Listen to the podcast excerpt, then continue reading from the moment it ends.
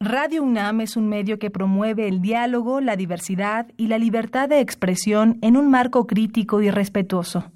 Los comentarios expresados a lo largo de su programación reflejan la opinión de quien los emite, mas no de la radiodifusora.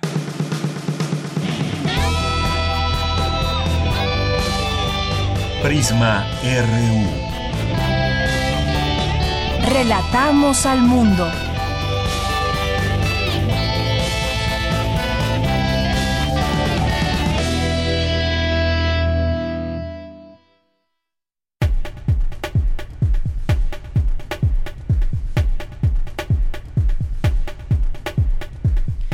Buenas tardes, gracias por estar con nosotros, acompañándonos aquí a través de esta frecuencia, el 96.1 de FM y www.radio.unam.mx. Gracias de verdad por estar con nosotros, hacernos compañía y también darnos la oportunidad de conocer sus opiniones sobre los temas que aquí todos los días les proponemos eh, a través de este informativo. Y pues aquí les saluda de este lado de Yanira Morán, a nombre de todos mis compañeros que hacen posible este programa. Ojalá que nos, eh, nos acompañen y se queden con nosotros de aquí a las 3 de la tarde. Hoy tenemos varios temas que abordaremos con todos ustedes, además de comentar algunos de los temas eh, nacionales, este tema de las, de las facturas falsas. Estaremos en algún momento también abordando. El SAT detecta una red fraudulenta de empresas factureras. Hay un desorden en todo esto y bueno, esto qué implicaciones tiene. Vamos a, a comentarlo y también hay un, hay un artículo que destaca hoy The Economist donde habla de Culiacán y dice que es un nuevo nivel de fracaso para el gobierno mexicano, dice esta publicación británica de The Economist que publicó un análisis de este tiroteo del pasado jueves y detalla que lo ocurrido revela mucho de lo que piensa el presidente López Obrador sobre el flagelo de la violencia y cómo enfrentarla y bueno, hace todo un recuento ahí hoy eh, este diario The Economist, esta publicación británica. Y pues bueno, vamos a hablar el día de hoy, mientras en otros lugares legalizan el aborto y el matrimonio homosexual, como en Irlanda del Norte, aquí en México, específicamente en Nuevo León, pues hubo una aprobación por parte de su Congreso eh, que aprueba una iniciativa para que médicos nieguen servicio de salud a miembros de la comunidad LGBT, a indígenas, a migrantes, mujeres que quieran, eh, que decidan interrumpir su embarazo y pacientes con VIH. ¿Esto qué implicaciones tiene? ¿Qué retroceso implica a la ley? Lo platicaremos en este espacio y platicaremos también eh, sobre esta eh, sobre este acuerdo que hubo entre México y Estados Unidos de eh, se llama Frozen, así le pusieron este operativo para eh, frenar el tráfico de armas de Estados Unidos a México, los lugares de la frontera por donde pasa todo este armamento. Porque ahora quizás nos queda la pregunta qué esfuerzos se han hecho. Hay por ahí algunos algunos números de cuánto se ha incautado en los últimos meses. Bueno, pues también lo vamos a, a platicar el día de hoy. Así que bueno, pues esto tendrá tendremos esto y más, nos acompañarán los poetas errantes, tendremos información de cultura con Tamara Quirós, tendremos eh, la eh, sección de literatura de Alejandro Toledo a la orilla de la tarde. Así que no dejen de acompañarnos. Recuerden nuestras redes sociales, arroba Prisma RU en Twitter. En Facebook nos encuentra como Prisma RU y tenemos un teléfono para ustedes también si, si quieren llamarnos, el 55 36 43 39. Pues aquí algunos de los temas que abordaremos el día de hoy y desde aquí relatamos al mundo. Relatamos al mundo. Relatamos al mundo.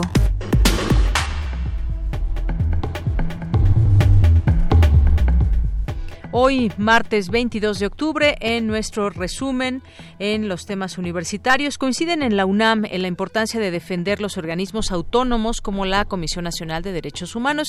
Cindy Pérez nos tendrá la información presenta la UNAM proyecto de divulgación de la ciencia que atenderá a niños y adolescentes en hospitales. Virginia Sánchez nos tendrá los detalles. Si se quiere lograr una sociedad que respete los derechos humanos, es necesario atender la salud mental, señala, María Medina Mora. Eh, más adelante, Dulce García nos tendrá aquí los detalles. En los temas nacionales, el Servicio de Administración Tributaria, la Unidad de Inteligencia Financiera y la Procuraduría Fiscal persiguen a 145 factureras que han realizado presuntas operaciones simuladas por 50 mil millones de pesos. Durante un operativo, 31 integrantes de la Unión Tepito fueron detenidos con droga y armas de uso exclusivo del ejército en la alcaldía Cuauhtémoc esta madrugada. Y lo grave de todo esto es que se habla de que las autoridades, de que algunas autoridades estaban protegiendo a estos delincuentes, incluso uno por el que iban, eh, pues pudo escapar de este lugar. Se encontró hay drogas, se, eh, se encontraron, como mencionábamos, armas de fuego de uso exclusivo del ejército. Y bueno, pues en tanto este operativo tuvo sus frutos, pero no se detuvo a quien se pensaba porque se presume que hubo o que hay protección a estos delincuentes desde la autoridad. Terrible. Al menos 30 vehículos quedaron varados y descompuestos luego de cargar gasolina en una estación de servicio de Pemex ubicada en la carretera México-Toluca en el municipio de Lerma. Grupo Carso informó que Pemex Exploración y Producción le adjudicó un contrato para la ingeniería eh, y construcción de dos unidades de infraestructura marina. El Fondo Nacional para la Cultura y las Artes informó que analizará el caso de un escritor seleccionado en la convocatoria de 2019 y señalado por el delito de violación. En los temas internacionales, Justin Trudeau ganó ayer las elecciones en Canadá, pero no aseguró la mayoría parlamentaria. El subsecretario del Interior de Chile, Rodrigo Uvilla, informó que la cifra de muertos desde el inicio de protestas contra el alza de la tarifa en el metro asciende a 15 personas. Hoy en la UNAM, ¿qué hacer y a dónde ir? La Facultad de Música de la UNAM celebra 90 años de su fundación.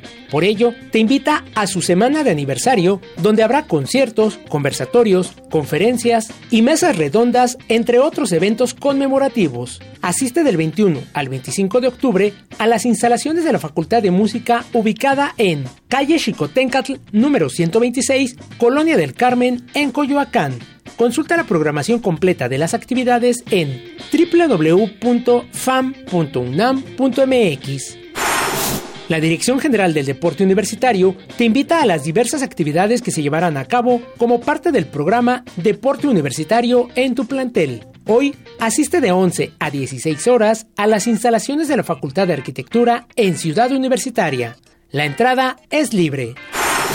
Por segundo año consecutivo, la Coordinación de Difusión Cultural y la Dirección General de Actividades Cinematográficas, a través de la Filmoteca de la UNAM, llevarán a cabo la Muestra Internacional de Cine Rescatado y Restaurado Arcadia, espacio de exhibición, estudio, reconstrucción y conversación sobre materiales fílmicos rescatados y restaurados de México e Italia asista a la función de inauguración de la cinta Los Olvidados de Luis Buñuel de 1950, declarada Memoria del Mundo por la UNESCO en 2003, que se llevará a cabo hoy a las 19.30 horas en la Sala Julio Bracho del Centro Cultural Universitario. Consulta la programación completa de esta muestra en www.arcadia.unam.mx.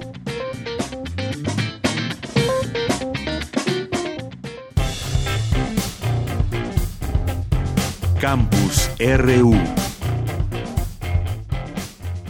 Una de la tarde con 13 minutos. Hoy en nuestro campus universitario presenta la UNAM proyecto de divulgación de la ciencia que atenderá a niños y adolescentes en hospitales.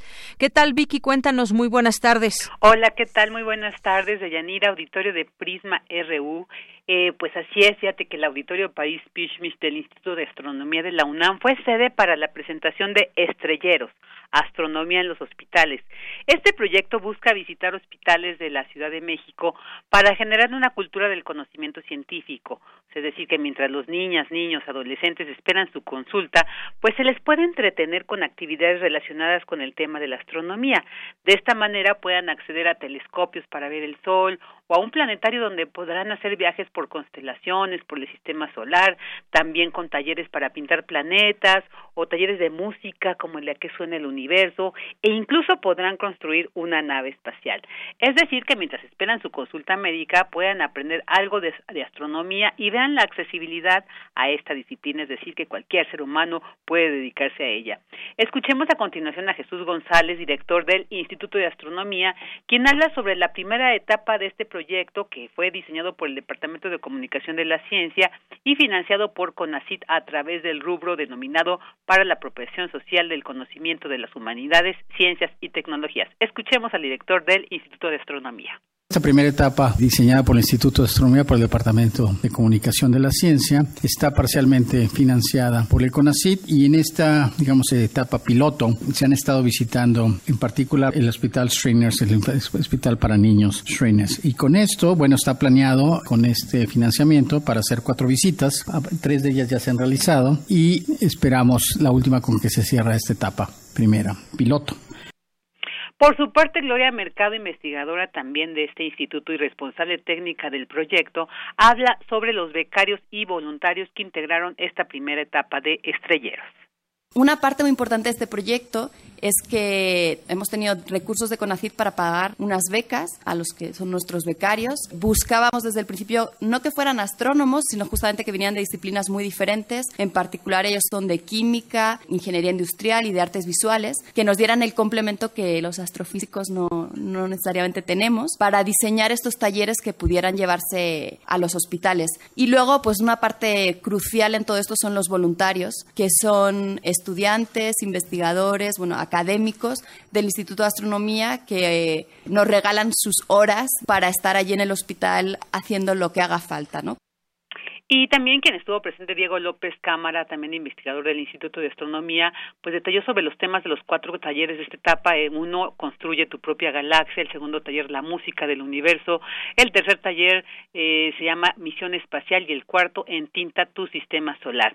Y bueno, como bien mencionaba el director del instituto, este jueves concluye esta primera etapa, en la cual, bueno, dieron un recuento, se realizaron cuatro visitas eh, donde estuvieron eh, participando 20 voluntarios por día, hubo cuatro cuatro talleres en el que participaron cierto 120 personas que se atendieron diariamente. En el planetario lo visitaron 100 personas, estuvieron ahí por día también. Dos telescopios solares que instalaron este hospital y bueno, 40 personas que estuvieron atendidas por día lo pudieron disfrutar. Así que bueno, ahora se esperan nuevos recursos porque esta etapa fue piloto, fue para ver cómo está, pero ahora dicen pues esperan nuevos recursos para darle continuidad. Ya se ha hecho pues ahí una invitación al Instituto Nacional de Pediatría y al Hospital de Nutrición para ver si se puede integrar pues este proyecto tan interesante de Estrelleros, el cual también pueden conocer más detalles en www.estrelleros.org. Bueno, pues esta nueva propuesta desde la UNAM obviamente del Instituto de Astronomía de ella. Muy bien, pues muchas gracias por la información, Vicky. Gracias a ti, buena tarde. Muy buenas tardes. Bueno, ya escucharon acerca de este proyecto de divulgación de la ciencia. Vamos ahora con Dulce García en el marco de su investidura como doctora honoris por la UNAM. María Elena Medina Mora y Casa impartió la conferencia magistral Adicciones y Salud Mental. Adelante, Dulce. Deyanira, muy buenas tardes a ti al auditorio de Prisma RU. A pesar de la investigación en salud mental, en México esta se encuentra en crisis. Sin embargo, aún es tiempo de mejorar la calidad de vida de las personas a través de la atención a la salud mental, pero de manera poblacional. En el marco de su investidura como doctora honoris causa, María Elena Medina Mora y Casa ofreció la conferencia titulada Adicciones y Salud Mental en Ciudad Universitaria, donde señaló que en la actualidad la brecha entre la salud mental en los países ricos y pobres sigue siendo inmensa. Dijo por otra parte que es necesario optar por nuevas perspectivas de atención a la salud mental que permitan prevenir más que sanar. Estos determinantes sociales se transmiten generacionalmente porque, por ejemplo, una madre que vive en una comunidad de alto nivel de violencia, que tiene un esposo, un hijo, un hermano desaparecido, va a tener si no le damos tratamiento, si, si enferma y no le damos tratamiento, dificultad de tratar a sus hijos y entonces esto se está transmitiendo generacionalmente. La doctora María Elena Medina Mora dijo que si se quiere lograr un mundo libre de violencia y en donde haya respeto a los derechos humanos, hay que afrontar retos como el combate a la inseguridad. México es especialmente inseguro y que la experiencia de violencia, de inseguridad, eh, impacta, es el factor de riesgo más importante para eh, la enfermedad mental y las adicciones y que esta situación en la que están creciendo y viviendo los niños está generando poblaciones muy afectadas y lo que quiere decir es que lejos de poder disminuir las personas, la proporción de personas que enferman, eso está aumentando y que en estas comunidades donde se vive esta violencia continua, la presencia de la enfermedad hace que todas las inversiones en desarrollo no tengan el impacto que se desearía, porque una persona que tiene un estrés postraumático, que está deprimido, que es normalmente a donde evoluciona, eh, no va a poder tener el beneficio del, del desarrollo y entonces tampoco podremos desarrollar las comunidades. De Auditorio de Prisma RU, finalmente la académica dijo que hay que seguir trabajando sobre la prevención del suicidio, cerrar la brecha de la falta de tratamientos mentales y su calidad, continuar con la rehabilitación y la desinstitucionalización del abandono para regresar a la gente en tratamiento a sus comunidades, pero con las medidas adecuadas para que la convivencia sea posible. Este es el reporte. Muy buenas tardes. Gracias, Dulce. Muy buenas tardes. Porque tu opinión es importante, síguenos en nuestras redes sociales, en Facebook como Prisma RU y en Twitter como arroba PrismaRU. A continuación, Frida Rebontulet, desde el Festival Internacional Cervantino 2019. ¡Viva México! ¡Viva! ¡Viva México! Bueno, pues así llega Frida bailando a este espacio de Prisma RU. ¿Cómo estás, Frida? Ya en el Cervantino te mandamos muchos saludos. Muchas gracias, Yanira. Muy buenas tardes. Un saludo a todos tus redescuchas de Prisma RU, a todo el equipo que está ahí en cabina. Les traigo la segunda parte de lo que fue ayer el espectáculo La Fiesta de México, una herencia cultural, a cargo del ballet folclórico de la Universidad de Guanajuato en la Lóniga de Granaditas. En la mañana les contaba sobre las danzas y cantos del suroeste de México, y ahorita con ustedes nos vamos hacia el norte con el mariachi que ya escuchamos al inicio y diversas danzas revolucionarias que se representan a partir del 20 de noviembre a todo lo largo del país. Vimos a las mujeres y hombres con sus respectivas carabinas en el vestuario, las carrilleras revolucionarias, y esto lo pueden ver en las redes sociales de Prisma RU si quieren echarle ahí un ojo. Y ahora escuchemos un fragmento de Yanira del mariachi de ayer con el ballet folclórico de la Universidad de Guanajuato. Adelante. ¿Les parece? lindo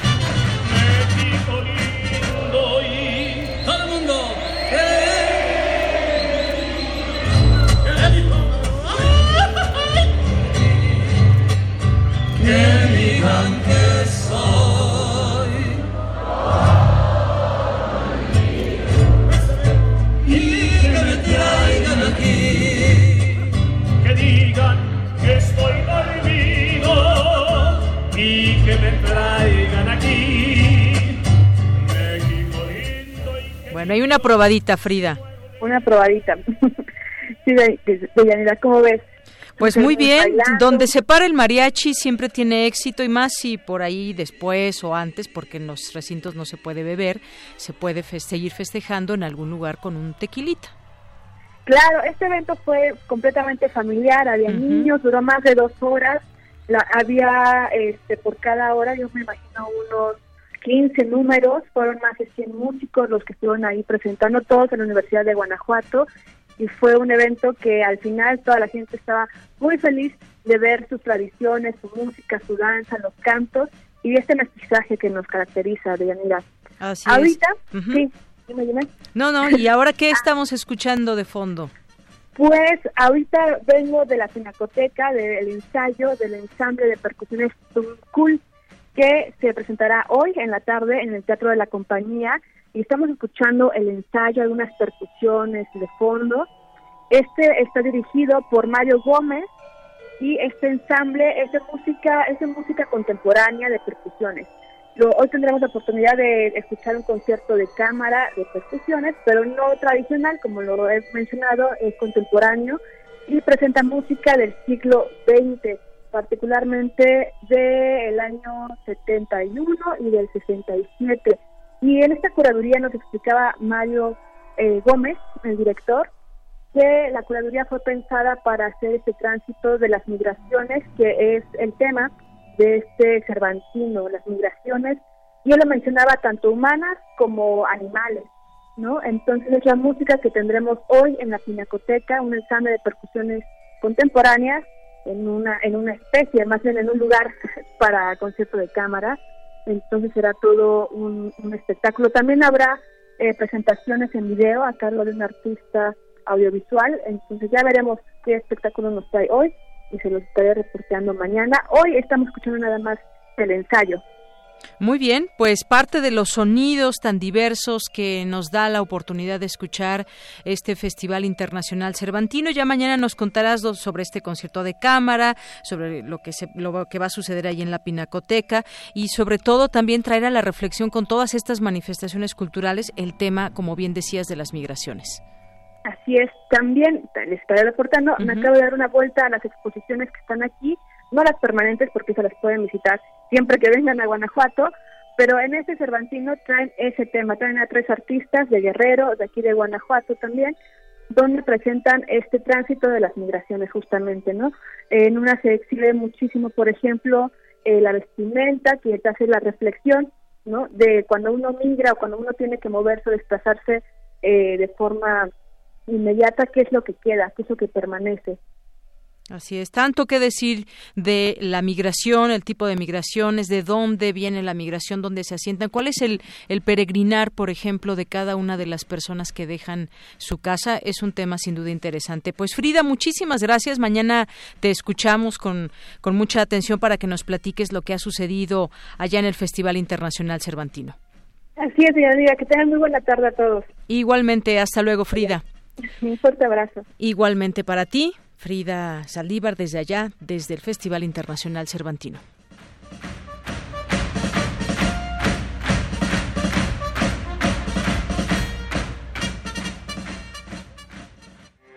Porque tu opinión es importante, síguenos en nuestras redes sociales, en Facebook como Prisma RU y en Twitter como arroba PrismaRU. Queremos escuchar tu voz. Nuestro teléfono en cabina es 55 36 43 39. Continuamos una de la tarde con 27 minutos. Vamos a platicar del Foro de Cineastas Indígenas que se presentará en el marco del Festival Internacional de Cine de Morelia en su edición 17, eh, que surge como resultado de la investigación que lleva a cabo la UAM, también Coajimalpa, sobre género y cine indígena e indigenista. Para hablar de esto tenemos ya en la línea telefónica a James Ramey, que es profesor investigador titular de Humanidades en la UAM Coajimalpa, es doctor en Literatura Comparada y Estudios Fílmicos por la Universidad de California en Berkeley. ¿Qué tal, James? ¿Cómo estás? Muy buenas tardes. Buenas tardes, Denira. Gracias por tenerme en, la entrevista. Eh, pues James, platícanos acerca de este del cine indigenista que se presentará en este marco, ya decía, del Festival de Internacional de Cine de Morelia. ¿Qué participación tiene? ¿Cómo, eh, cómo se presenta este cine? Cuéntanos. Bueno, ah, de hecho, acabamos de empezar hoy en la mañana a las 10.30. Ah, hicimos una presentación de, la primera mitad del grupo de 10 ah, mujeres indígenas que hacen cine. ha sido un conversatorio fabuloso, riquísimo, en que ellas han compartido experiencias muy emotivas y fascinantes. este, eh, algo que hemos descubierto sobre la marcha es que tenemos la idea de hacer esta versión de algo que hemos estado haciendo en el festival desde el, 2007, ah, que es el Foro de Pueblos Indígenas, este, en que cada año hacemos pues otro vertiente, otra temática, otro, otra manera de acercarse al tema del cine indígena o cine, cine indigenista. Esto fue la primera vez que decidimos tratar de ver eh, el tema de las mujeres en el cine, ah, que, que, son indígenas y que de alguna manera tienen vínculos con el cine. Sabíamos de la existencia de algunas, este, otras fueron descubrimientos nuevos para nosotros, pero algo muy sorprendente que, que hemos descubierto es que es la primera vez que se hace un foro de esta naturaleza, es la primera vez que en México se hace una convocatoria y un, agrupamiento ah, de mujeres eh, cineastas indígenas. Este, nunca se había hecho y ellas ni siquiera se conocen entre sí. Son 10 que, que nos hemos reunido aquí este, con nosotros y ellas mismas se están conociendo por primera vez. Entonces, esto para nosotros fue una gran sorpresa porque es algo que pues debería de haberse ah, iniciado desde, desde mucho tiempo y, y, nos es fascinante este, poder ser en la vanguardia de, de, un proyecto de esta naturaleza. ¿De qué lugares eh, son estas cineastas mujeres indígenas, James? Tenemos de Michoacán, de Oaxaca, de Chiapas, uh, de, bueno, son son 10 y no tengo eh, todas sus provenancias, pero eh, eh, sí son, son de diversas partes del país y son líderes en sus comunidades. Realmente ah, e, ellas ya se destacaban este, localmente, sino nacionalmente. Algunas sí son, son más conocidas a, nivel nacional como uh, María Job este, y Ángeles Cruz. Uh, Yolanda Cruz también uh, está aquí con nosotros, pero otras este, de, la lista de, de, los que hemos convocado es la primera vez que, han estado aquí con nosotros en el festival y, no, no sabíamos de su talento y su importancia hasta esta iniciativa. Así es, estas propuestas cinematográficas que traen estas mujeres indígenas provenientes de dos estados, ya nos mencionabas algunos de algunos de ellos, eh, traen como como propuesta central dentro de su trabajo a las mujeres o tocan algunos otros temas.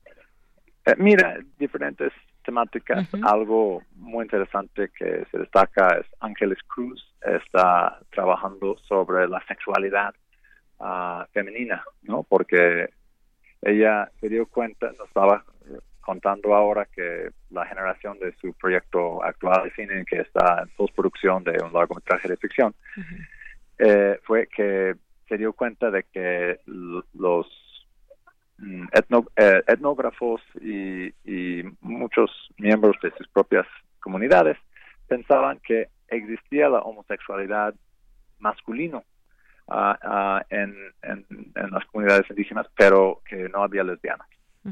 Y ella, siendo indígena lesbiana, dijo, bueno, esto no se vale. Entonces eh, decidió tomar la cámara en sus manos para para contar una narrativa eh, de ficción sobre esta temática. Entonces esto fue como un, uh, pues, parte Claro. Porque es, un tema que, que nunca había sido explorado. Así es, la sexualidad ah, femenina. Eh. Y, en Oaxaca que hay una gran diversidad también de muchas cosas, de personas, de, de, de, todo. Además, ahora que se acaba de llevar a cabo una aprobación de la interrupción del embarazo, hay mucho que contar, muchas historias que decir eh, de allá de Oaxaca, por poner solo el ejemplo de este estado, porque cada uno de los estados, por supuesto, que tiene una gran riqueza.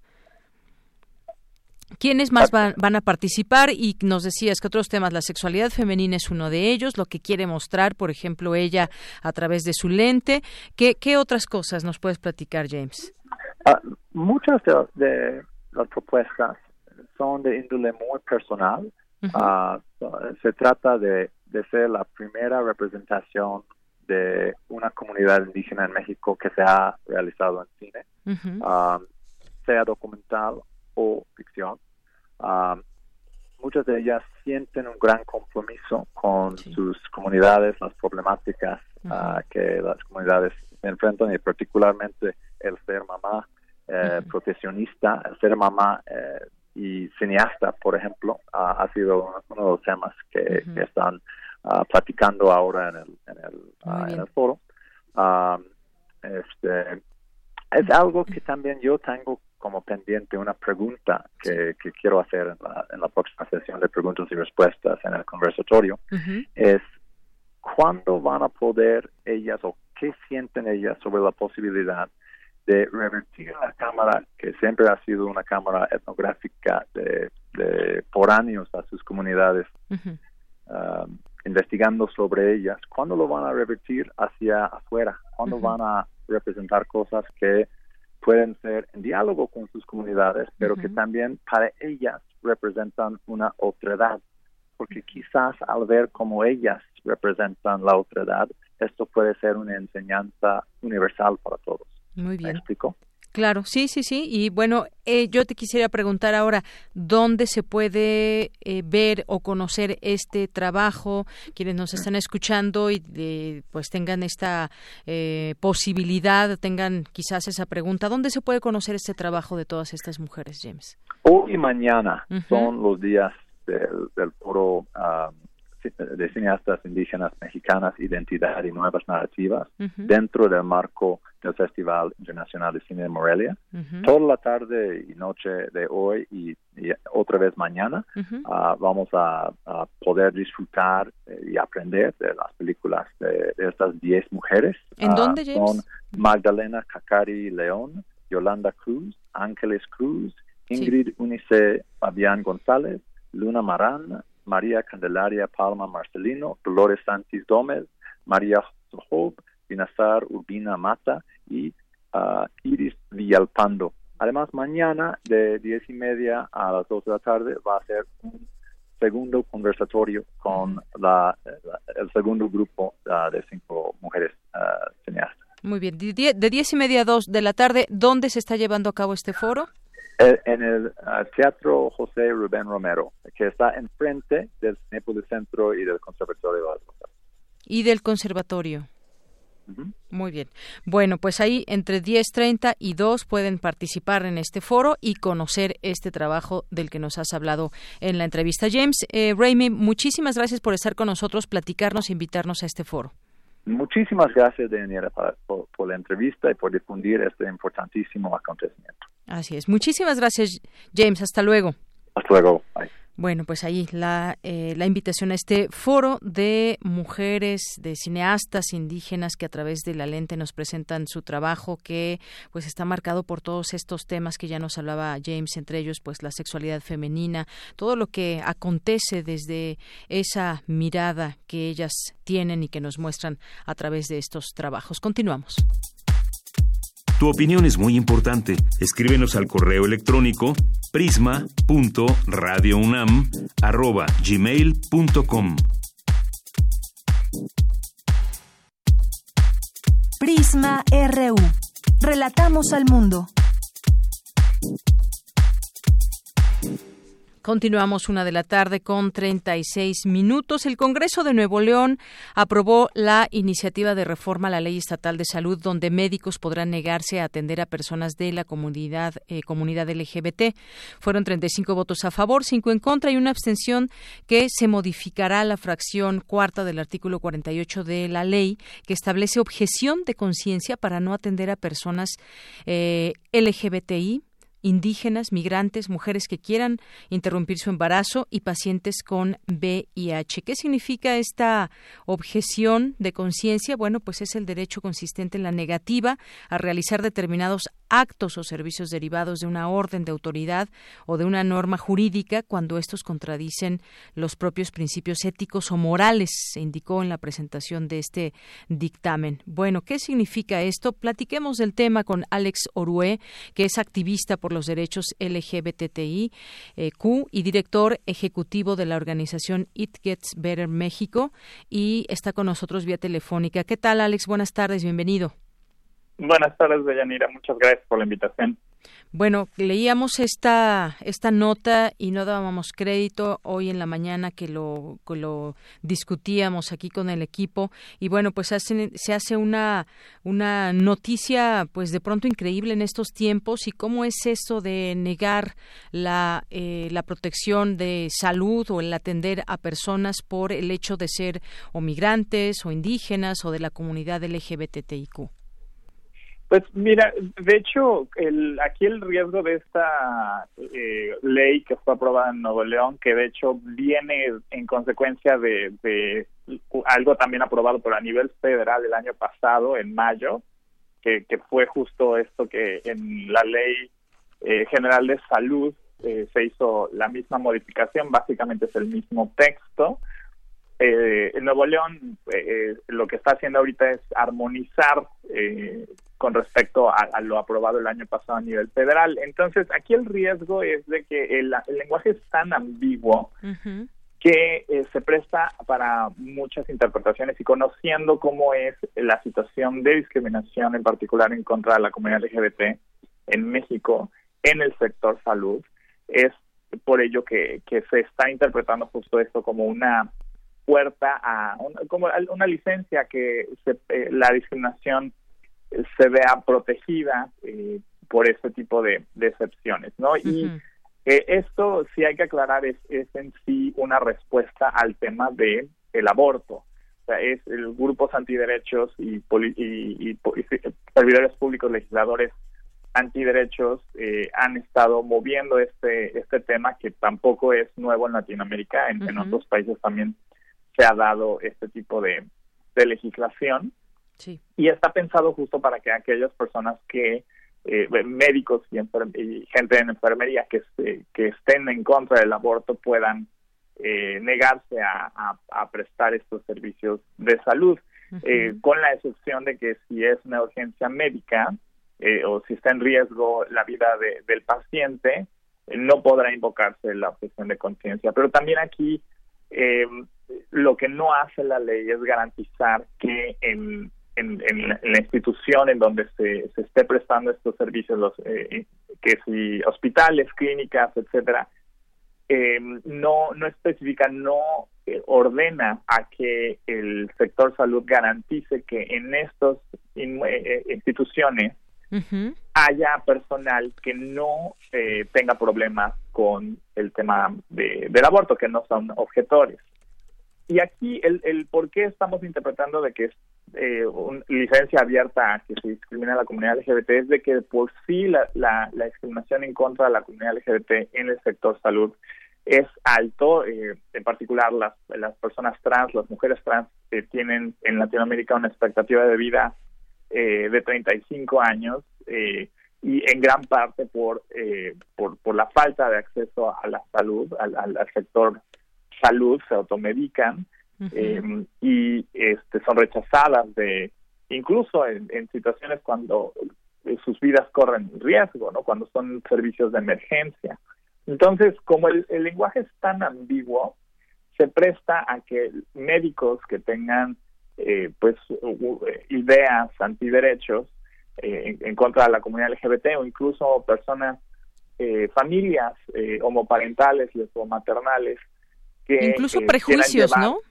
Exacto, refuerzan esto y como sabemos que las capacitaciones, que la gente esté enterada de su propio marco eh, jurídico es difícil eh, y, no se dan estas capacitaciones, no se da esta, esta garantía de que el, el, personal médico sepa que es una excepción, no es de que eh, pues ya ahora sí tienen la libertad de, de, no atender a la gente. Por eso es que decimos que, que, es, que es de gran riesgo, por supuesto para las mujeres en particular que, que requieran eh, un, de un aborto, ¿no? Que las pone todavía en situación de mayor vulnerabilidad de la que ya están y, de que en muchos estados todavía se les sigue criminalizando. Em, y a pesar que la Suprema Corte de Justicia de, la Nación ya, ya ha respaldado el, tema del aborto como eh, un derecho eh, y que, que no es inconstitucional justo que, que se les niegue este, este servicio. ¿no? Así es. Bueno, pues esto pues llama la atención, como tú bien dices, porque se habla de que si algún procedimiento va en contra de los valores propios que tenga eh, un médico, el prestador de servicios de salud, pues podría negarse a realizarlo gracias a esta justamente modificación de la ley estatal en la materia. Así que, pues bueno, de momento eso es lo que lo que se conoce, fue aprobado por una eh, mayoría. ¿Habrá alguna, digamos, reacción de parte de todas las eh, o de distintas organizaciones que luchan por la igualdad, no sé, organizaciones que están defendiendo a mujeres, a personas de la comunidad LGBT? ¿Hay algo que se pueda hacer en este sentido, Alex? Sí, de hecho, con, con la misma ley federal eh, que se aprobó el año pasado, hay una acción de inconstitucionalidad que la, la Comisión Nacional de, Derechos Humanos eh, promovió en su momento. Y en el caso de Nuevo León, eh, la, mis colegas de, de Acodemis AC y de Comac AC en Nuevo León acaban hoy de, de presentar pues una solicitud de, para que la Comisión Estatal de Derechos Humanos de Nuevo León realice el análisis, reflexión y en caso de requerirlo promueva la acción de, inconstitucionalidad a la reforma eh, que, hemos de la que hemos mencionado, ¿no? Entonces ya se están movilizando los grupos de derechos humanos en, en Nuevo León, particularmente eh, colectivos LGBT, eh, porque bueno, esto también hay que recordar que en, dentro de estas poblaciones que de por sí presentan riesgos eh, eh, en, en, cuestión de vulnerabilidad en, por discriminación, la comunidad LGBT hay, hay grupos que también aquí pueden ser objeto de ello, ¿no? O sea, de por sí el tema del VIH todavía tiene muchísimo estigma alrededor de, del, del, virus y de las personas que viven con, con, con él, eh, pues bueno, esto, esto también representa un riesgo para las personas que viven con VIH eh, y que no necesariamente sean de la comunidad LGBT, ¿no? Entonces, pues bueno, ya se están movilizando los compañeros en Nuevo León y acá en Yucatán, que es en donde yo resido, eh, ah, recientemente se, se, promovió de parte de la bancada del PAN eh, esta misma reforma, afortunadamente no pasó en el Pleno y fue mandada a comisiones y tenemos que, que vigilar eh, en el proceso y, que pues bueno esto no no llegue al pleno y en caso de que llegue al pleno pues que igual sea votada en contra no entonces pues bueno estos eh, temas en, las, distintos estados donde se tiene que dar la, la armonización por lo que se aprobó el, el, el año pasado pues hay que estar pendientes Claro. Y, bueno, agrego también que este tema de la objeción de conciencia aplica solamente para casos que no sean de emergencia y además, bueno, eso puede suceder con alguna persona, algún doctor, alguna eh, persona que no quiera atender al paciente. Sin embargo, pues puede haber otros que estén, digamos, a favor, que ese finalmente no es el punto, sino que, pues bueno, estarían obligados a atender simplemente por el hecho de que llegue una persona, no importando si es migrante, si es indígena y demás más porque tenga que ver con sus eh, valores personales. Ese es el punto quizás de discusión aquí en este en este tema, Alex. Así es, y justo como como dices, bueno, para empezar no debería haber este tipo de, de, iniciativas porque eh, personas que supuestamente tienen la vocación de servir a, a sus comunidades eh, y, de, salvar vidas, de, eh, hacer este tipo de procedimientos como el aborto es salvar vidas. ¿no? Eh, creo que falsamente los grupos antiderechos se, se proclaman pro vida cuando está más que comprobado que eso pone en riesgo la salud de, de las mujeres porque no dejan de ocurrir estos casos en la clandestinidad. Hay muchos riesgos y es donde se pierden muchas vidas y pues bueno, eso, eso para empezar, pero al menos en, en cuanto a lo que se ha visto que, se ha probado en, en otros países en Latinoamérica, lo, lo, lo que habría que, que considerar es que en las instituciones haya el, personal suficiente y disponible en todo momento para atender casos que, que no se presten a, la objeción de conciencia, ¿no? Entonces, que haya siempre médicos y personal de enfermería que estén listos para atender estos casos y que estén sensibilizados para atender a, a, todas las comunidades, a todas las personas, ¿no? Sin, sin discriminación. Claro, atender a todas las personas por igual. Bueno, pues Alex Orue, muchas gracias por estar con nosotros, por platicar de este tema. Nos parece necesario también escuchar todas esas voces de quienes pues no están de acuerdo con ese tipo de cambios a la legislación. Muchas gracias.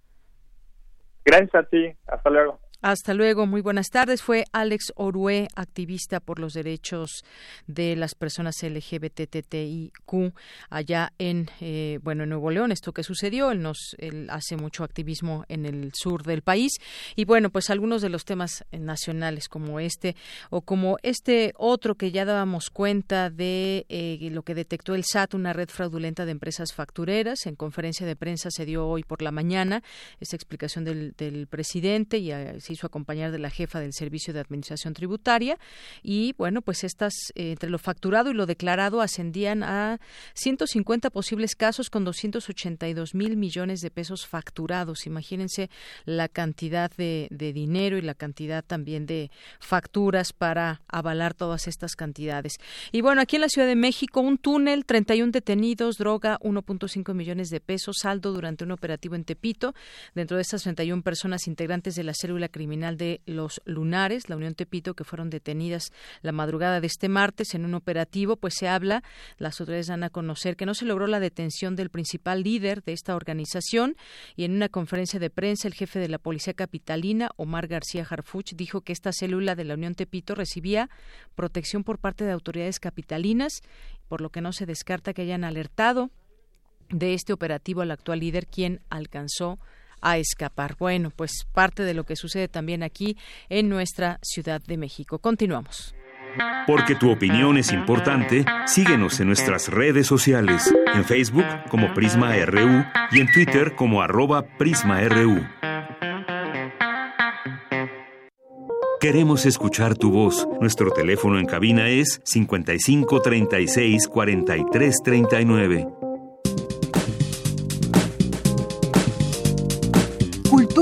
RU. Bueno, pues ya estamos, ya estamos en Cultura. ¿Qué tal, Tamara? Muy buenas tardes. Deyanira, muy buenas tardes. Me da mucho gusto saludarte. Por supuesto, también saludar a todos aquellos que nos acompañan en esta primera hora de Prisma RU. Tenemos información sobre cine y artes plásticas. Les cuento que hoy inicia Arcadia, muestra internacional de cine rescatado y restaurado.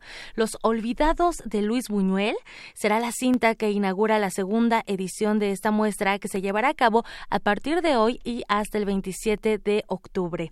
En este año, Arcade UNAM se realiza con la participación y también el apoyo de la Cinemateca de Bolonia, Italia, uno de, las, eh, de los primeros acervos cinematográficos en restaurar películas en el mundo y que de hecho estableció procedimientos hoy eh, aceptados digamos, universalmente. En la mayoría de las proyecciones habrá una charla previa y bueno, hay cuatro funciones que incluirán una charla desde la perspectiva de género y en este contexto también se llevará a cabo un programa en conjunto con la Cátedra Ekman Bergman de Cine y Teatro de la UNAM bajo el título Desarmar el derecho a la violencia. Les cuento un poco eh, que bueno se lanzó una convocatoria para que los participantes reflexionaran y crearan cortometrajes que bueno abordaran la normalización de la violencia poniendo en diálogo material del archivo fílmico que proporcionó la Filmoteca de la UNAM esta memoria fílmica que tenemos en la máxima casa de estudios y bueno también elementos de archivo personal con la asesoría del cineasta estadounidense Travis Wilkerson. Los los cortometrajes abordan la violencia desde distintas aristas desde la violencia en las palabras, la inseguridad, la violencia en las imágenes, hasta los feminicidios. Y bueno, en este con toda esta información les cuento que conversamos con Andrea Rodea. Ella es una de las participantes de la práctica experimental Derecho a la Violencia y ella concursa con el corto Fisuras y esto nos contó decidimos abordar la violencia desde la imagen, sobre todo por este bombardeo de medios, de representación desde la imagen, de cómo nos hablan de cultura, de política, de muchas cosas y todo es como a través de una representación. Entonces nosotros decidimos pensar la imagen y desde la imagen pensarnos cómo desarticular la violencia y hacer como una crítica desde y por y para la imagen, ¿no? Tratar de repensar también una crítica a la representación y tratar de contraponer imágenes y tratar tratar de buscarle como nuevo significado a las imágenes y desde ahí también pensar cómo se puede hablar de la violencia sin tener que ser gráficos o sin tener que hablar desde una representación textual hablar de la violencia a través del diálogo cinematográfico. A, a, la gente que nos escucha les cuento que la función especial de premiación de la práctica experimental y concurso de cortometraje Desarmar el Derecho a la Violencia se llevará a cabo el jueves 24 de octubre a las 8 de la noche en la sala Julio Bracho del Centro Cultural Universitario. La entrada es totalmente libre, todos están invitados para que compartan la experiencia y también las visiones de nuevas generaciones de cineastas. La Cátedra Bergman de la UNAM siempre abre el espacio a la reflexión y esta es una buena oportunidad para repensar todo lo que tiene eh, todo lo que tiene que ver con los niveles de violencia en los diferentes ámbitos. Muy importante no normalizar la violencia. Y bueno, en otra información también les cuento que la Fundación Sebastián está presentando la exposición Tránsitos de lo Sagrado, Rutas Pictóricas Contemporáneas. Y para contarnos más detalles, ya en la línea nos acompaña Alivé Piliado. Ella es historiadora de arte y también curadora de esta exposición. Alivé Piliado, muy buenas tardes y bienvenida. Hola, muchísimas gracias por el espacio. Estoy muy contenta de poder platicar contigo. Al contrario, eh, nosotros también estamos contentos. Cuéntanos, por favor, en qué consiste esta muestra. Eh, la Fundación Sebastián, eh, pues impulsa, impulsa también el diálogo a través de la de las imágenes, a través del arte. Platícanos de qué va Tránsitos de lo Sagrado. Claro que sí, mira, es una exposición muy interesante. Son 13 artistas contemporáneos que se han reunido para esta exposición la mayoría de la Ciudad de México, uno de Ciudad Juárez y otra de Canadá. Es una exposición que además maneja un discurso muy especial porque justamente ellos se adentraron con muchas comunidades, algunas de la Ciudad de México, otras en la Sierra Tarahumara, en Puebla, eh, donde ellos hicieron un diálogo con estas comunidades, se adentraron a ellos para conocer desde su interpretación de la naturaleza, el aspecto ritual que ellos tienen en ciertas situaciones de su vida cotidiana y también cómo se interpreta eso hacia cómo se relaciona y cómo se hace una comunidad. Justo esos son los tres núcleos que se ven en la exposición, ¿no? Naturaleza, ritual y comunidad, que justamente nos permiten ver ese tránsito entre lo sagrado de, de los justamente de lo que se ve el día a día en, en, la vida. Creo que es algo muy muy bonito de la exposición. Así es, a través de una exposición pues recuperar los espacios y las tradiciones de, de los pueblos también. Claro que sí, sí, justamente eh, varios de ellos, te digo, trabajaron, por ejemplo, con, eh, con los Raramuri, se fueron a, hacer la danza con ellos, estuvieron justamente entendiendo de dónde viene esa ritualidad de la danza. Otro artista, Fernando Olivares, se fue con los voladores de Cuetzalan y llegó a tal punto que tuvieron tan buena relación que la dejaron a ella permitir eh, subir, a entender el rito, hacer el vuelo y de eso todo eso, eso lo trasladaron a lo pictórico, ¿no? Que eso es algo muy, muy rico en cuestión de interpretación también de las imágenes.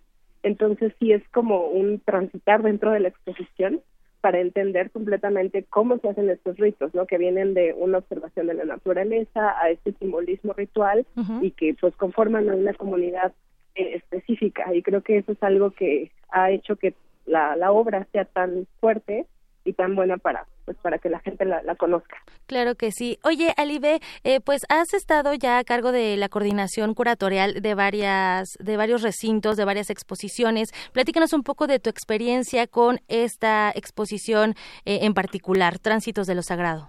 Ah, pues en particular esta para mí ha sido muy especial porque tengo la oportunidad de colaborar con varios artistas este, contemporáneos mexicanos. No anteriormente yo en el Museo Nacional de Arte eh, realicé eh, la curaduría de una exposición de Bosco Sodio, otro artista contemporáneo mexicano, eh, y siempre hay que ver cómo se pueden hacer estos diálogos para poder eh, pues darlo al público, ¿no? Y hacer entender de qué manera estas perspectivas contemporáneas, no actuales de los artistas, pues siguen teniendo un arraigo muy importante con la cultura mexicana o con otras culturas, como era el caso de la de Bosco Sodi con, con la filosofía japonesa.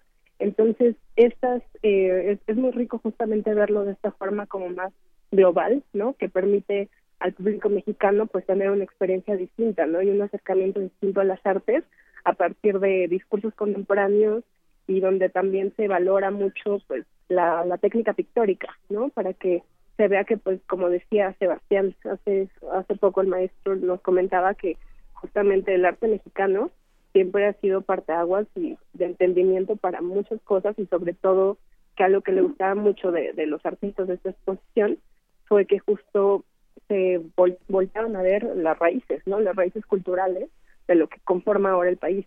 Así es, de hecho, bueno, pues estas memorias artísticas a través de la pintura que, bueno, se quedan en el imaginario colectivo, que nos impiden la indiferencia, que nos abren el espacio también de reflexión para retomar, retomar raíces también. Exactamente, sí, algo que los artistas me comentaron desde un principio cuando ellos pues ya ya habían hecho esta esta comunicación con la con las diferentes comunidades porque ellos querían que justo no las piezas fueran un, un parteaguas para abrir estos diálogos para invitar a la reflexión invitar a la acción. De hecho en la inauguración pues varias de las comunidades y fundaciones con las que ellos participaron estuvieron presentes. Entonces pudimos platicar directamente con con ellos, ¿no? Y saber un poco más tanto del rito o como del rescate de diferentes este, eh, animales, como una de las artistas está justamente trabajando con el rescate del jaguar, ¿no? Ah, este animal que también tiene mucho que ver con la ritualidad. Entonces estuvo en la Fundación Pantera y en la, en la fundación para hacer justamente una, pues, una gran campaña para concientizar sobre el riesgo este de, de, que el jaguar esté en peligro de extinción. Y que no... son estas cosas muy muy ricas dentro de, de, las obras. Importante que no nada más lo conozcamos eh, en imágenes, ¿no? También que las generaciones, eh, que las nuevas generaciones no se queden nada más con existió, no, hay que hacer algo también. Claro, sí, sí, sí, y que sí se puede hacer algo, ¿no? Y que están dentro de todos nosotros el tener justo la intención de, de voltear a ver estos, estas cuestiones históricas, ¿no? En este caso a través de las obras, pero también pues que todos son situaciones reales, claro. que son donde nosotros podemos intervenir como público, como espectador y pues crear una relación para cambiarlo. Por supuesto. Alibe, ¿hay, ¿hay este, visitas guiadas en esta exposición? Por ahora no hay ninguna visita guiada. este, generalmente los eh, los artistas estuvieron todo el fin de semana pasado eh, dentro de la exposición, pero con muchísimo gusto si se arma un grupo o hay un interés, este podemos armar una visita guiada. Lo único que les pediríamos es que llamen a la fundación y este especifiquen que, que, quieren la visita y además este para la visita es completamente libre pero sí se pide que llamen antes de que vayan a llegar para que puedan recibirlos este fácilmente, ¿no? Claro que sí. Y bueno, para la gente que nos escucha, la Fundación Sebastián se encuentra en Avenida Patriotismo número 304 en San Pedro de los Pinos y esta exposición va a estar disponible hasta el 15 de noviembre. Importante seguir rescatando todos estos temas, tránsitos de lo sagrado, rutas pictóricas contemporáneas. Alibe Piliado, curadora de esta muestra, muchísimas gracias por platicar con nuestro auditorio de Prisma RU muchísimas gracias a ustedes por el espacio y por su interés en seguir eh, difundiendo estas exposiciones. Sin duda, muchísimas gracias. Gracias, que estés muy bien. Gracias, Alibe Pileado. Ella es curadora de Tránsitos de lo Sagrado, Rutas Pictóricas Contemporáneas. Leía por ahí que Fundación Sebastián tiene pues ya más de 300 exposiciones eh, de diversos eh, de diversos temas y bueno, esta es una gran oportunidad también para conocer el trabajo de artistas contemporáneos. Deyanira, me despido, que tengan muy buena tarde. Gracias, Tamara. Vamos a hacer un corte, regresamos a nuestra segunda hora de Prisma RU donde platicaremos con los poetas errantes y platicaremos sobre este operativo llamado Frozen entre México y Estados Unidos contra el tráfico de armas. Continuamos. Prisma RU. Relatamos al mundo. Info Ciudad de México presenta Voces por la Transparencia. En la voz de maestra Elsa Viviana Peralta Hernández, comisionada ciudadana del Info Ciudad de México. Hola, ¿qué tal? Existen 33 órganos de transparencia, 31 órganos estatales, el Info CDMX y el INAI. Sus funciones, entre otras, son garantizar la protección y el tratamiento correcto y lícito de datos personales, promover, difundir y garantizar el ejercicio de los derechos ARCO entre los titulares de los datos, conocer, sustanciar y resolver los recursos de revisión interpuestos, capacitar y actualizar en esta materia a los responsables de los datos, así como solicitar informes con el propósito de evaluar su desempeño y emitir recomendaciones en cuanto a ese tratamiento, establecer políticas y lineamientos para el manejo tratamiento y protección de los sistemas de datos personales, así como expedir normas para el cumplimiento de la ley. También tenemos la función de cooperar con otras autoridades de supervisión y organismos nacionales e internacionales a efecto de coadyuvar en materia de protección de datos personales. Recuerda, los órganos garantes estatales tutelan tus derechos y la protección de tus datos personales. En México está creciendo la esperanza, un movimiento que se vuelve cada día más grande con la honestidad, las propuestas y la alegría de nuestra gente. Estamos unidos y eso nos hace más fuertes para transformar lo que parecía imposible cambiar. En cada ciudad, en todas las regiones, somos más los mexicanos con Morena y contigo seremos la mayoría que va a comenzar un nuevo capítulo en la historia de México. Vente a Morena, la esperanza de México. Juntos haremos historia. ¿Sabías que en México existe una línea única para llamadas de emergencia? Sí, es 911 y es muy sencillo usarla. Si hay una emergencia por peligros de origen natural, marca 911. Si eres víctima o testigo de un delito, marca 911. Si necesitas atención médica urgente, marca 911. Es gratuito, 24 horas al día, los 365 días del año. Marcar el 911 puede marcar la diferencia. Secretaría de Seguridad y Protección Ciudadana. Gobierno de México. Hay puntos de vista y puntos cardinales, puntos decimales y puntos de intersección, punto y aparte, punto y seguido, dos puntos y puntos suspensivos. Pero también hay puntos cultura UNAM Con ellos, los universitarios podrán asistir a las actividades artísticas que organiza la UNAM.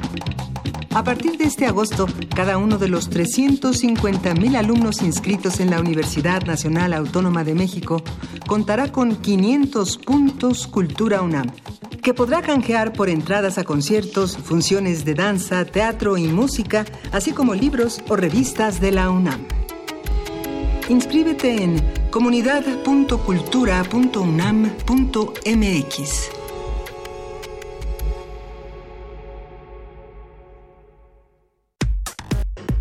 Relatamos al mundo. Relatamos al mundo.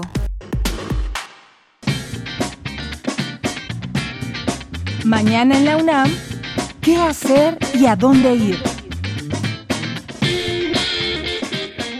La Facultad de Química y el Comité de Festejos del Año Internacional de la Tabla Periódica de los Elementos Químicos te invitan al coloquio La creación y evolución de la tabla periódica, que tendrá diversos eventos como mesas redondas y conferencias magistrales del 23 al 25 de octubre en los auditorios A y B de la Facultad de Química en Ciudad Universitaria. Consulta la programación completa en el sitio www.quimica.unam.mx.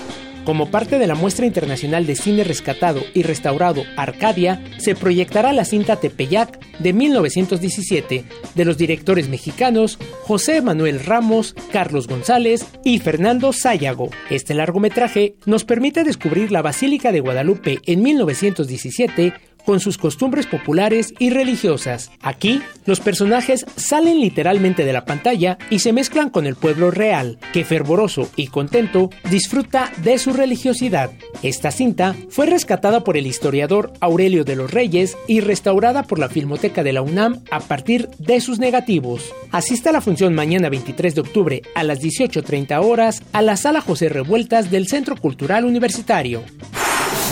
No te puedes perder la séptima edición de la Fiesta de las Ciencias y las Humanidades, que este año tendrá como invitados especiales a la Coordinación de Innovación y Desarrollo de la UNAM y al Gobierno de la Ciudad de México, además de las universidades de Indiana y la Autónoma de Chiapas. Disfruta de charlas, talleres, experimentos y demostraciones, así como obras de teatro, funciones de cine y conciertos de música. Esta fiesta se llevará a cabo el próximo 25 y 26 de octubre en diferentes espacios culturales y académicos de la UNAM. Consulta el programa completo en la página oficial de la Dirección General de Divulgación de la Ciencia en www.dgdc.unam.mx diagonal la fiesta. Para Prisma RU, Daniel Olivares.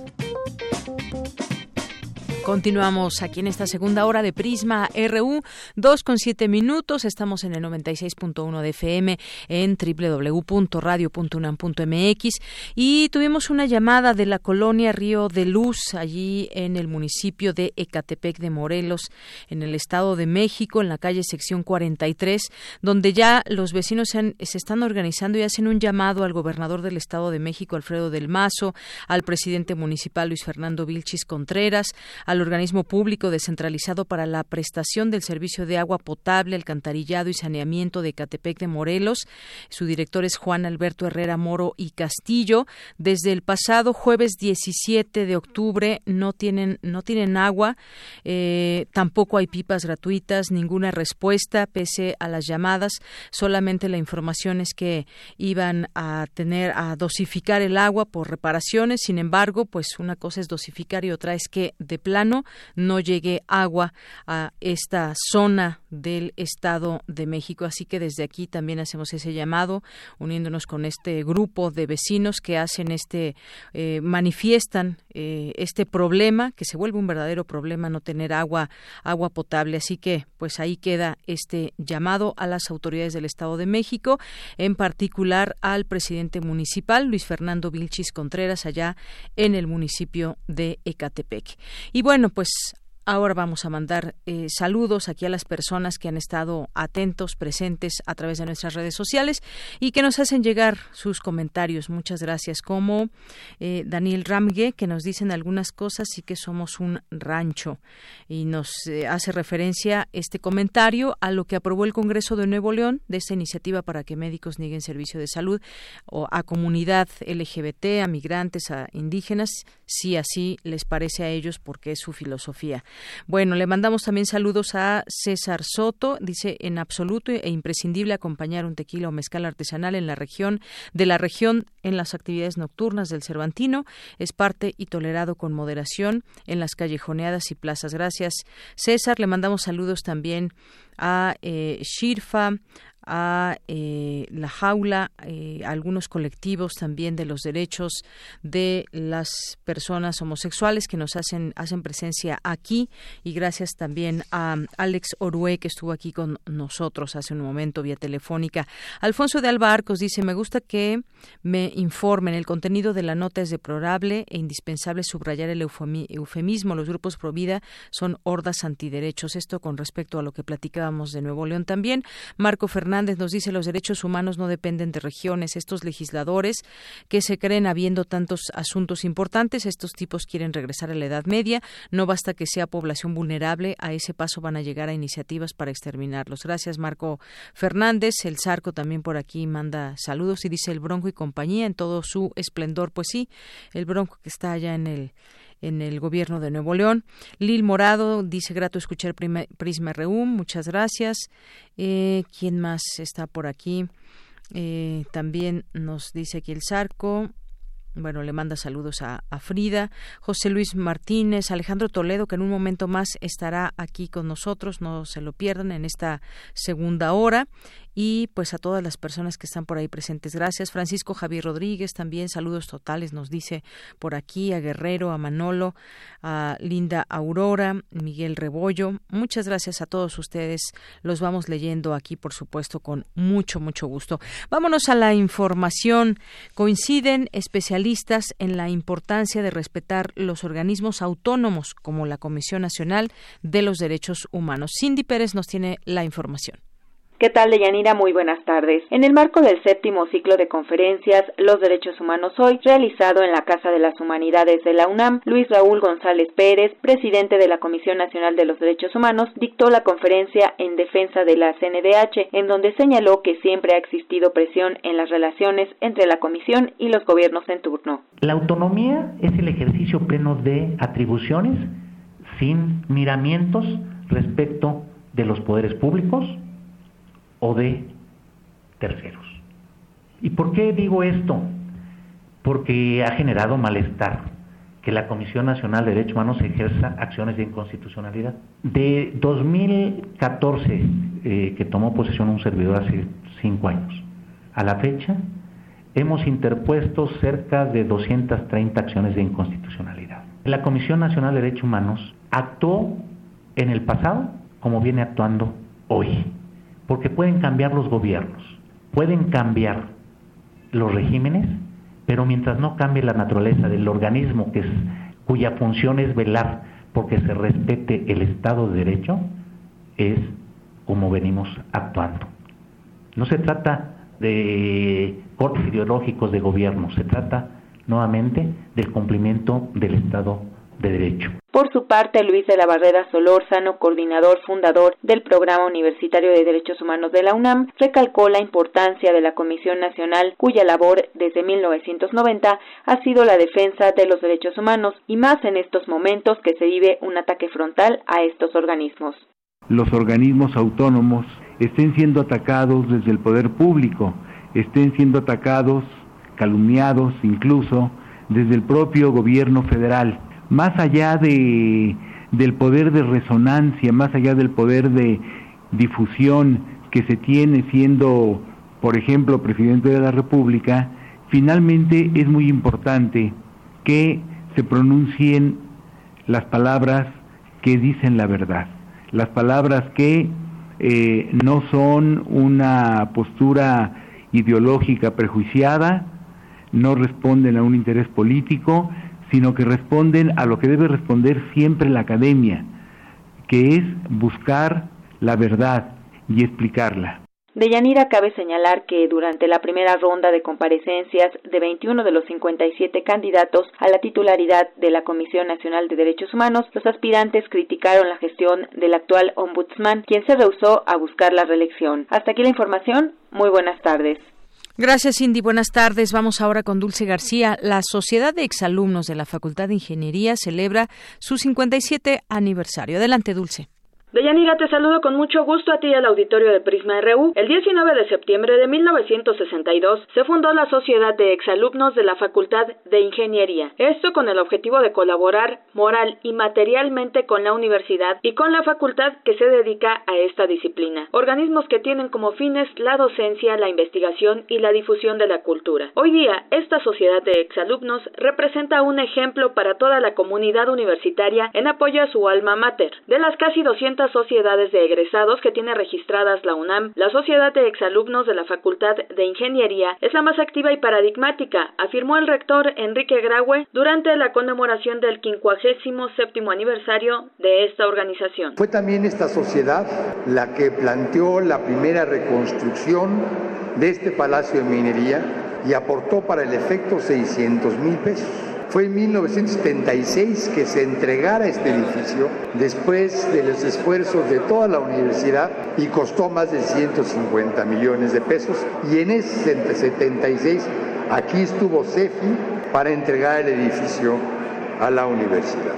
Esta indudablemente es la sociedad más activa, más paradigmática y mejor integrada de nuestra universidad. Enrique Graue recordó que esta agrupación propuso la primera reconstrucción del Palacio de Minería en 1962 y aportó recursos para ello. Por otra parte, hizo un amplio reconocimiento al secretario general de la universidad, Leonardo Lomelí, quien dijo es su colaborador más cercano y con quien espera continuar trabajando durante muchos años.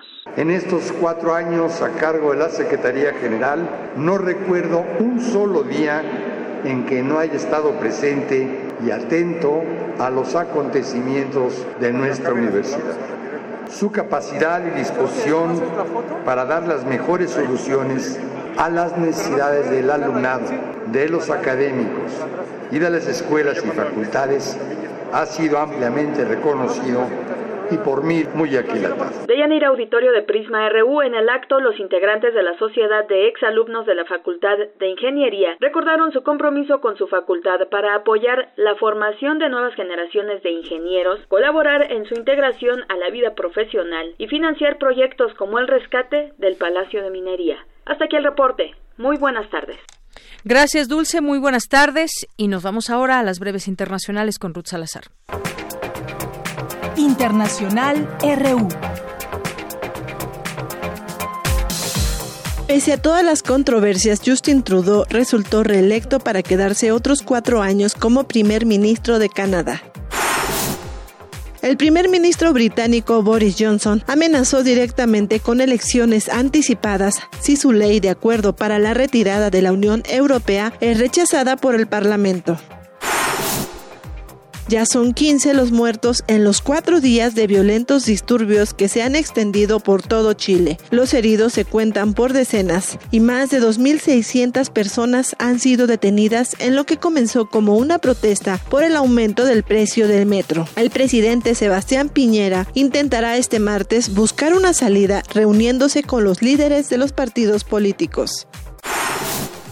En tanto, un audio filtrado de Cecilia Morel, esposa del mandatario Sebastián Piñera, comenzó a circular en diferentes medios locales de Chile y generó gran sorpresa por su contenido. Escuchemos un fragmento.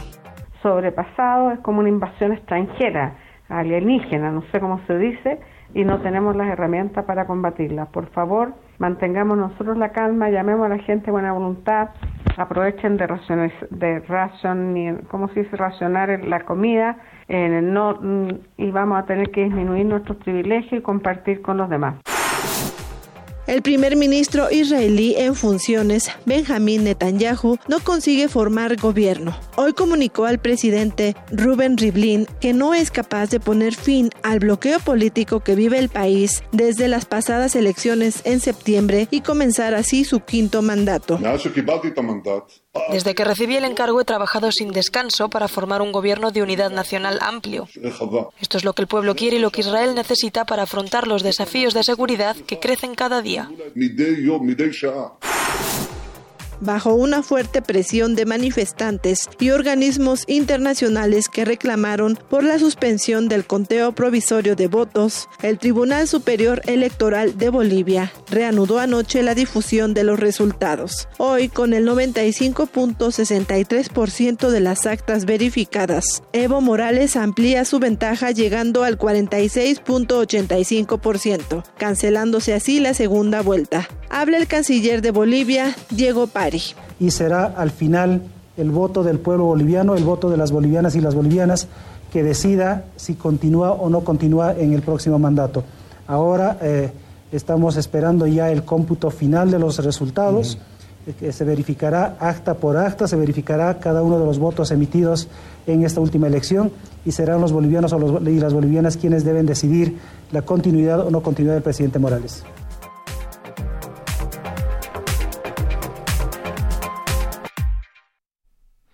Continuamos dos de la tarde con 20 minutos. Ayer dábamos cuenta sobre esta, esta reunión que hubo entre representantes de los gobiernos de México y Estados Unidos y que acordaron fortalecer la colaboración a partir del arranque del operativo denominado Frozen para congelar el tráfico de armas, ese es el objetivo, el tráfico de armas que ingresa a nuestro país por la frontera común y que en gran medida son las que utilizan los integrantes del crimen organizado.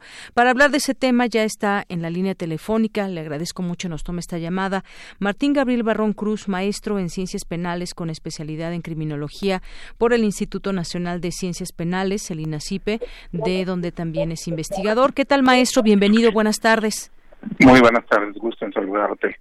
Igualmente, maestro, pues hemos estado platicando de este tema y de distintas interrogantes que hay en torno de desde el jueves pasado para acá cuando se dio a conocer acerca de este operativo allá en Culiacán. Y derivado de de ello pues hay muchas muchas cosas que platicar entre ellas el, el tema del tráfico de armas porque fueron armas que se mostraron que pudimos ver en distintos videos que utiliza el crimen organizado y que son armas que vienen en su mayoría de Estados Unidos, eh, que muchas veces ni siquiera ese armamento es con el que cuenta el ejército mexicano. ¿Qué le pareció este acercamiento entre autoridades? Estuvo el embajador ahí de Estados Unidos eh, y autoridades mexicanas. Eh, pues se habla también de incautaciones importantes en los últimos meses, pero este acuerdo, ¿hasta dónde podría llegar y, qué beneficios traería para nuestro país? Bueno, mira, aquí hay un problema y, que es muy grande. Primero que nada, la economía de Estados Unidos es una economía de guerra. Por lo tanto, la venta de armas es uno de los grandes negocios de, la, empresa privada norteamericana. ¿no? Todos los empresarios que se dedican a, a, la fabricación de armas, pues esto obviamente, eh, por más que se quiera combatir, a pesar de los acuerdos que haya entre gobiernos, pues existe un mercado negro muy grande. Pero no solamente es el mercado negro, digamos, que hay en Estados Unidos de traficar armas hacia México, sino que tenemos eh, un enorme mercado proveniente de Asia. Por ejemplo, eh, la ah, famosa AK-47, que es el, arma casi típica de las, eh, los grupos de de la delincuencia organizada en México, esos, muchos de ellos vienen de, de Asia, ¿no? Entonces no vienen de los Estados Unidos, porque ahí no se fabrica, sino que se fabrica en Asia. eh, hay otro tipo de armamento, como pudimos ver en el evento del día jueves pasado, que sí, efectivamente son armas que son de procedencia estadounidense, pero tenemos que diferenciar las armas largas de las armas cortas, porque eh, los países que más armas cortas venden no necesariamente son solamente los Estados Unidos. Nosotros podemos tener países como Bélgica, como Alemania, como Israel y algunos otros países eh, que se dedican también a la venta de, de armas de distinto calibre. Entonces, el mercado negro a nivel internacional es un mercado muy amplio, muy vasto. En México, según los reportes que hay, según algún tipo de estimado de información que existe, eh, eh, se indica que casi por año eh, rozan los 300, las 300 mil armas de distinto calibre que ingresan al país de manera ilegal. Entonces, ese es un estimado. Obviamente el mercado muy, es muy grande.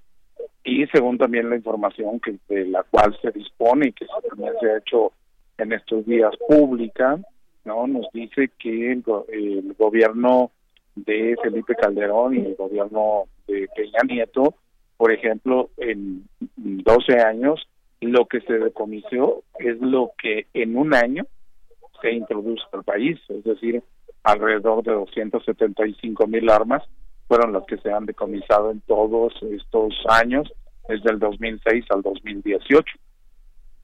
Entonces es, una, una cantidad muy muy pequeña. O sea, en en 12 años, imaginemos cuánto ha ingresado al país, e, e, incluso, también hay que decirlo, nada más hay que recordar que eh, eh, el operativo rápido y furioso que organizó el gobierno de los Estados Unidos, eh, muchas de las armas de ese operativo llegaron al cártel de Sinaloa. Es decir, que el propia, las propias autoridades estadounidenses encargadas de el control de armas fueron las que dotaron de armamento al cártel de Sinaloa. Así es, efectivamente que no se nos olviden estos datos.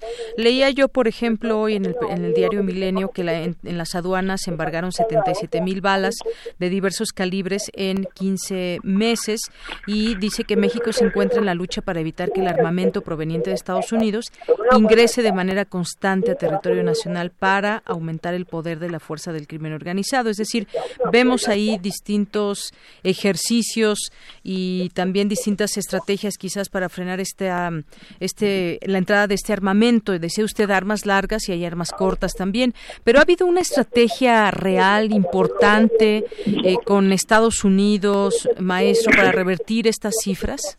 Sí, o sea, sí ha habido distintos operativos, o sea, el, último que acaban de anunciar, llamando Frozen, pues es eh, de una larga lista. Nosotros podríamos a lo mejor detenernos a ver y, revisar lo que se hizo, por ejemplo, con la administración de Calderón, eh, donde hubo distintos operativos en los cuales se intentaba controlar el tráfico de armas, ¿no? Entonces, eh, eh, sí se hacen, pero obviamente, así como las rutas de las drogas están establecidas, las rutas de las armas es casi igual que la ruta de la droga, porque tenemos nosotros un, terrible problema. México pone eh, la droga y pone los muertos y Estados Unidos pone los dólares y pone las armas.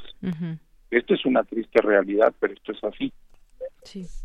Entonces viene la otra, y tú lo acabas de señalar, no solamente son las armas, lo que hay que buscar también es de dónde vienen las municiones con las cuales eh, obviamente se usan esas armas porque una cosa es tener un arma y la otra es tener una cantidad de eh, munición que te permita el uso constante de esa arma. Y entonces el mercado se amplía, porque el mercado de, digamos, de insumos para esas armas es todavía mucho más grande. ¿Sí? Porque se incluyen más de 12 países en esta venta de, este, de munición. ¿Sí? Exacto. sí. Sí, te escucho.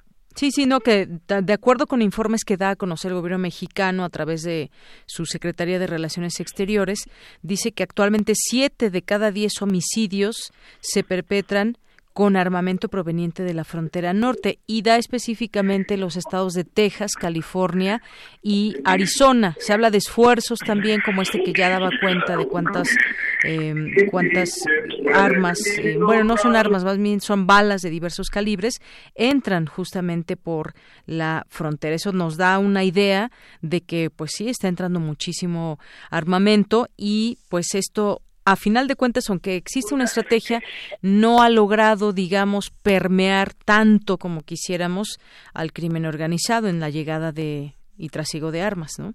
No, por supuesto que no, porque eh, tú acabas de mencionar tres entidades de la Unión Americana. Y en estas tres entidades de la Unión Americana, la Asociación Nacional del Rifle de los Estados Unidos son muy poderosas.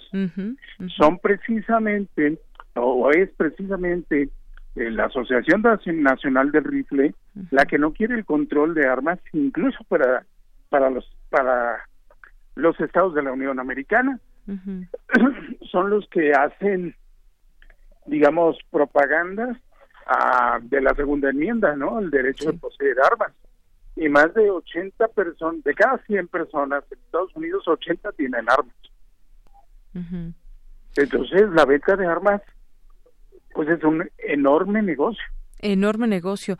Decía el canciller Marcelo Ebrard que va a haber un antes y un después, después de todos estos acuerdos y la llamada de Trump con el presidente mexicano López Obrador en cuanto al tráfico ilegal de armas. ¿Será que esta vez se pueda hacer algo más notorio en esto? ¿Se podría pues, confiar en ello o es difícil, maestro? Yo la verdad en los discursos políticos son muy poco creyentes, ¿no? Son anuncios de decir a partir de ahora vamos a hacer, de a partir de ahora todo va a cambiar. Digo, eh, toda mi vida eh, como analista de, de, la política mexicana he escuchado miles de discursos de esta naturaleza y la realidad siempre supera al discurso político.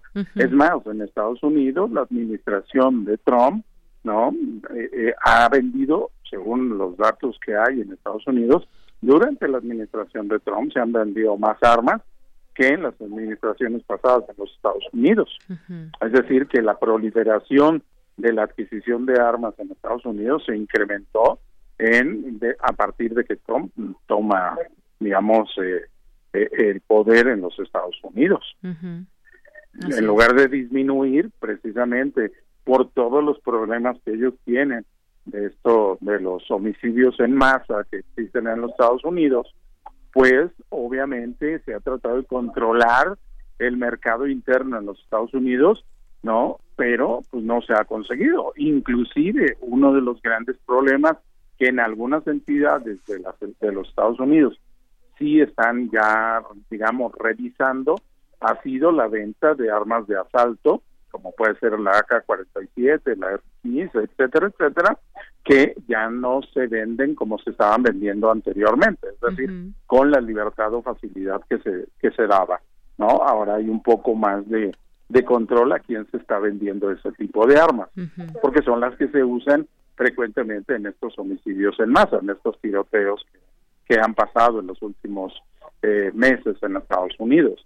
Entonces, eso nos demuestra que ellos tienen incluso problemas para poder controlar la venta de armas, porque es una venta eh, libre, ¿no? Ahora, imagínate en México, México tiene una legislación, digámoslo así, muy estricta en la posesión, la tenencia de armas, como la Ley Federal de Armas, Fuego y Explosivos, ¿no? Que regula cómo debes de tenerlas, etcétera, etcétera. Pero, pues, el mercado negro es enorme en nuestro país. Así es. Y este es el gran problema. ¿Cómo controlas un mercado negro? Sí, claro, es, sin duda muy difícil. En esta reunión que tuvieron ayer, eh, maestro, esta reunión de su grupo binacional sobre tráfico de armas, las autoridades de mexicanas se dice dieron un informe de la situación actual eh, que impera en la zona fronteriza y estos esquemas de coordinación que ya hay eh, y el intercambio de información para atender el flujo de armas en las aduanas terrestres, marítimas y aéreas, que no es nueva esta información, eh, por supuesto, y que yo insistía en esta parte de decir, bueno, ahora sí va a haber ese antes o después, decía usted, bueno, pues es que hablando de discursos políticos, sí, se antoja muy difícil que puedan hacer. Los representantes estadounidenses dicen comprometerse también a este esfuerzo de su gobierno para enfrentar de manera firme el tráfico de armas. Pero ese problema también pues es un problema muy muy viejo, un, un problema que ya se sabe y ahí pues no sé exactamente qué suceda, pero esa coordinación eh, bilateral no ha surtido tanto efecto. No, o sea, es que precisamente, por ejemplo, por eso recordaba yo el caso Rápido y Furioso. el, el, operativo lo que buscaba, ¿no? era saber cuáles eran las rutas y cómo se estaba haciendo el tráfico de armas de los Estados Unidos hacia el territorio mexicano. y lo que resultó pues es que el mayor número de armas que permitieron, que registraron, que permitieron que entrara a México, cómo se distribuyó, a qué grupos fueron a los que llegaron, en su inmensa mayoría llegaron al cártel de Sinaloa. Sí. Y, y entonces dice uno, bueno, o sea, el propio gobierno estadounidense, por un operativo que, eh, eh, digamos, se le salió de las manos, que no supieron cómo controlar, cómo darle seguimiento, terminó armando a una de las organizaciones eh, de, de, la delincuencia organizada en nuestro país. Entonces, eh, si a mí me dicen ahora sí vamos a poner eh, mayor empeño, mayor esto, pues la verdad es que no me convence. No, no, me convence. porque, pues, te digo, si tenemos eh, digamos, bloquean la frontera norte. Bueno, te quedan los eh, todo el tráfico de armas, digamos, de China, todo el tráfico de armas de los países asiáticos que se dedican también a vender armas, pero te quedan otros países como también la propia Rusia, que es otro de los países que vende armas a nivel internacional, ¿no? Y que pueden llegar inclusive igual que llegan eh, los precursores químicos para las drogas sintéticas, pues llegan vía eh, containers y vía los puertos marítimos de este país. Claro.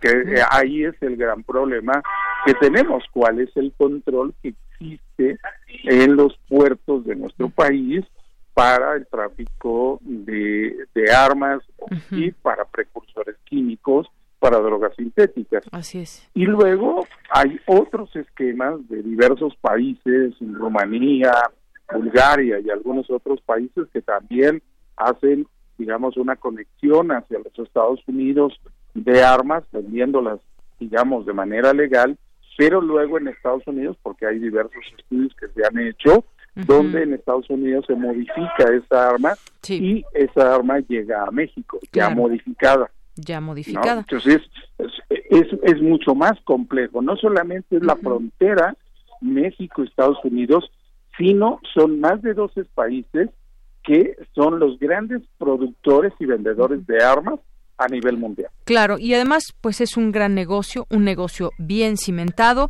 Y bueno, pues ya escuchábamos al, al, eh, al embajador, además de que tuitea constantemente sobre la comida mexicana que le encanta y demás, dice que hay voluntad política para, para trabajar con México. Ya veremos si el, ya, este acuerdo ahora llamado, esta iniciativa Frozen, rinde y qué tipo de, de frutos rinde en todo caso. Pues Por lo ah, pronto, sí, maestro. Hay que esperar digamos, resultados. No sé cuánto tiempo se han dado en esta, en esta reunión para poder evaluar cuáles son los resultados que se puedan estar obteniendo del mismo. Bueno, pues ya platicaremos de estos resultados si es que los hay, maestro. Muchas gracias. Nada que muchísimas gracias a ti y un saludo. Hasta luego, muy buenas tardes. Fue el maestro Martín Gabriel Barrón Cruz, es maestro en ciencias penales con especialidad en criminología por el Instituto Nacional de Ciencias Penales, el INACIPE. Continuamos. Porque tu opinión es importante, síguenos en nuestras redes sociales, en Facebook como Prisma RU y en Twitter como arroba PrismaRU. Queremos escuchar tu voz. Nuestro teléfono en cabina es 55 36 43 39. Prisma RU. Relatamos al mundo. Bueno, pues nos vamos ahora con los poetas errantes que ya están aquí y en esta ocasión nos acompañan Leslie Estrada y Tana Ramos. ¿Cómo están? Buenas tardes. Muy bien, gracias. gracias, gracias por recibirnos. Bueno, pues platíquenos lo que vamos a escuchar el día de hoy. Bueno, le mandamos también un saludo a Alejandro Chávez que viene acompañándolas. Y bueno, diríjanse bien hacia el micrófono y díganme qué vamos a escuchar. Bueno, eh, esta cápsula, Los niños aprenden lo que viven, eh, es una experiencia que yo viví con mi hermana en, bueno, durante la primaria y secundaria de acoso escolar, que bueno, eh, desafortunadamente sigue siendo actualmente un, un conflicto, ¿no? Que se sigue presentando en, pues, en las escuelas. Entonces, bueno, quise compartir esta experiencia, pues, para, pues, no sé, sí, hacer un cambio, pero pues mínimo que haya un impacto, ¿no? Claro, que se conozca eso que de pronto hemos pasado en algún momento de la escuela, que sigue pasando y que se deben de seguir implementando distintos programas para tratar de acabar con el llamado bullying escolar. Sí, claro. ¿Algo más que quieras claro, comentar? pues escuchemos.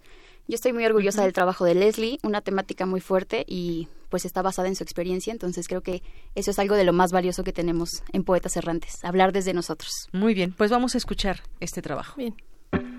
Poeta soy,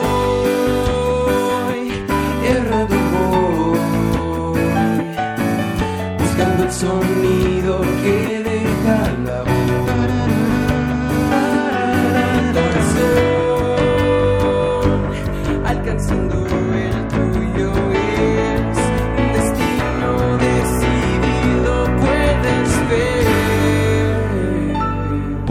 errantes.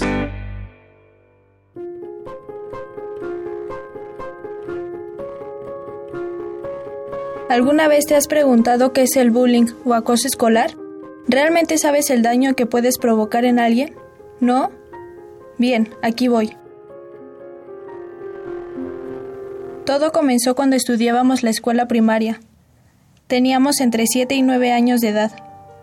Se supone que los niños en esa etapa van al colegio a aprender, a jugar, a divertirse, a conocer un mundo nuevo, a explotar sus habilidades y conocer otras. Sin embargo, ¿qué pasa cuando nos damos cuenta de que la situación no es así? Nuestra vida parecía ir de maravilla, hasta que mis padres se divorciaron. Solo eso bastó para tener a la multitud encima, mi hermana y yo contra el mundo.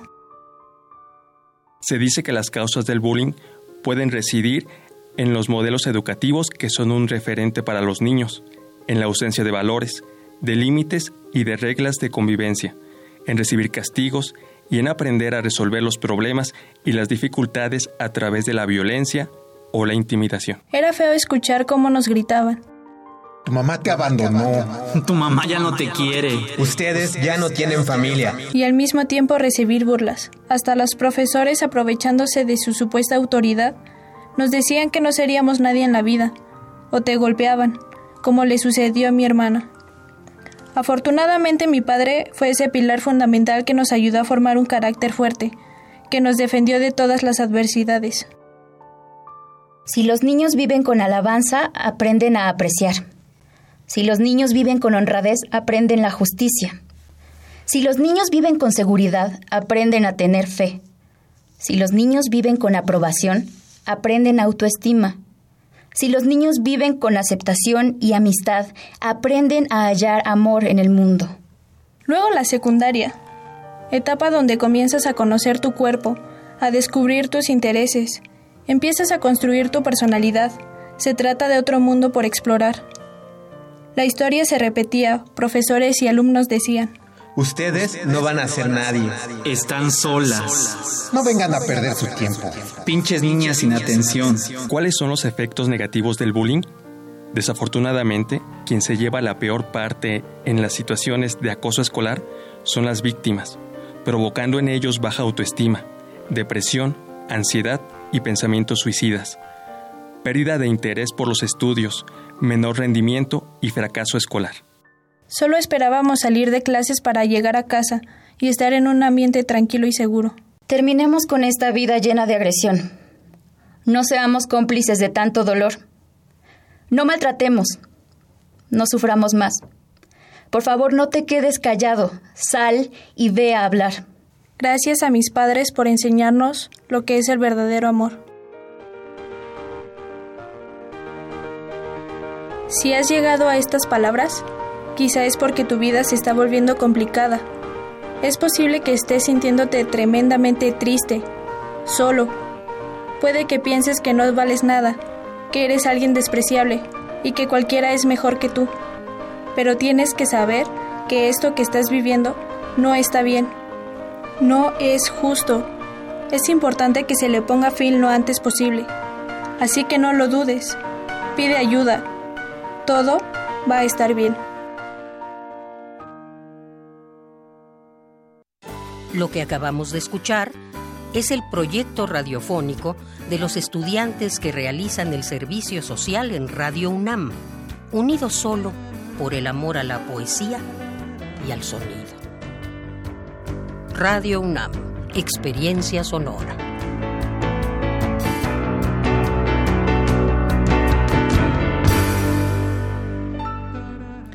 Bien, pues muchísimas gracias, gracias Leslie, gracias, gracias Tana que nos han presentado este trabajo que quizás también gente que nos haya escuchado se identifique con causas diferentes, pero la crueldad del bullying y del acoso escolar pues siempre siempre queda ahí presente, muchas veces hace mella en nosotros a lo largo del tiempo, pero sobre todo y qué bueno que ahora se hable más de este tema y que se esperaríamos que se logren eh, soluciones para estos casos porque es algo que es algo que prevalece es eh, algo muy sencillo desafortunadamente de llevar a cabo y muy sencillo también cómo puede herir a una persona. Sí. Pues Leslie muchas gracias. Algo más que quieras comentarnos pues nada más agradecerles a ustedes por darnos el espacio y bueno, Tana va a hacer unos comentarios. Tenemos un anuncio para todos los que nos escuchan. Ya estamos en redes sociales y nos pueden buscar por ahora en Facebook como Poetas Errantes Radio UNAM.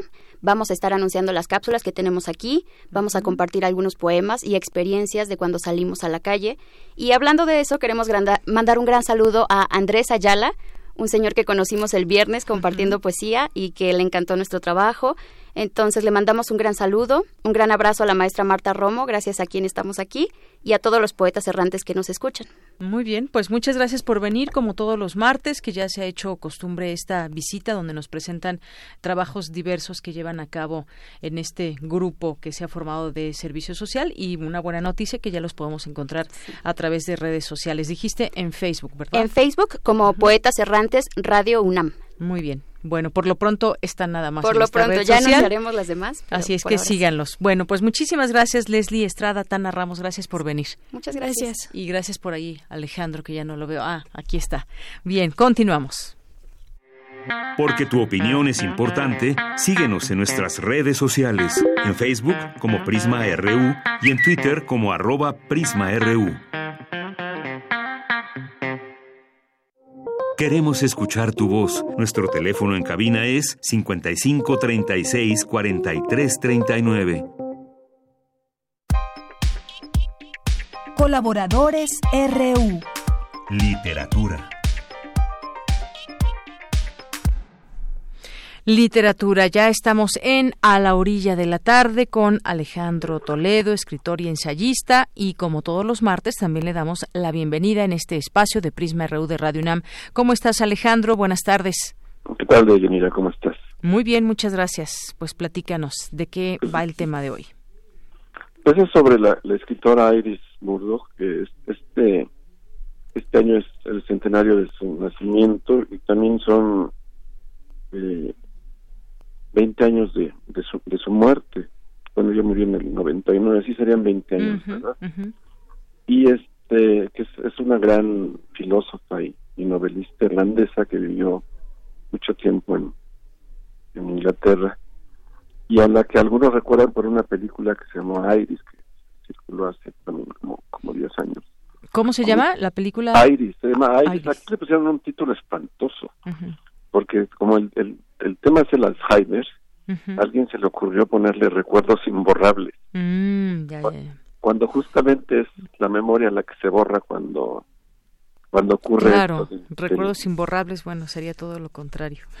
Se llama Iris en, inglés y es eh, está basada en, un par de libros que escribió su marido el escritor John Bailey que era era una como un fenómeno como de resistencia para él porque él cuando iba viendo que la, que la memoria de, su mujer se iba se iba borrando, le mostraban en el hospital gráficas donde de las zonas del cerebro que, que desaparecían, como si fuera un disco duro que va por algún virus va perdiendo este, slots o este, este partes.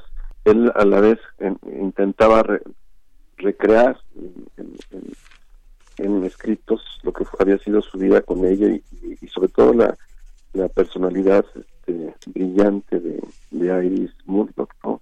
Entonces es un, proceso que vivieron juntos, que él, él, la acompañó hasta hasta donde donde pudo y este entonces la, la, la película que es muy hermosa traduce esta tanto e- esa parte del, del pasado, de cómo, cómo se conocieron, como el, el, el proceso de la, de la enfermedad, ¿no? Pero los libros son realmente, los libros de John Bailey son, son extraordinarios porque es ese acompañamiento del, del ser querido durante un proceso doloroso, pero también aquí la, este, el retrato que hace de, de esta eh, escritora eh, novelista porque ahí este en los libros vemos como alguien de, de una de una gran inteligencia de una gran memoria de pronto va va perdiendo esa- esos recursos dice por ejemplo en alguna parte John Bailey dice había perdido la capacidad de concentración ya no puede formar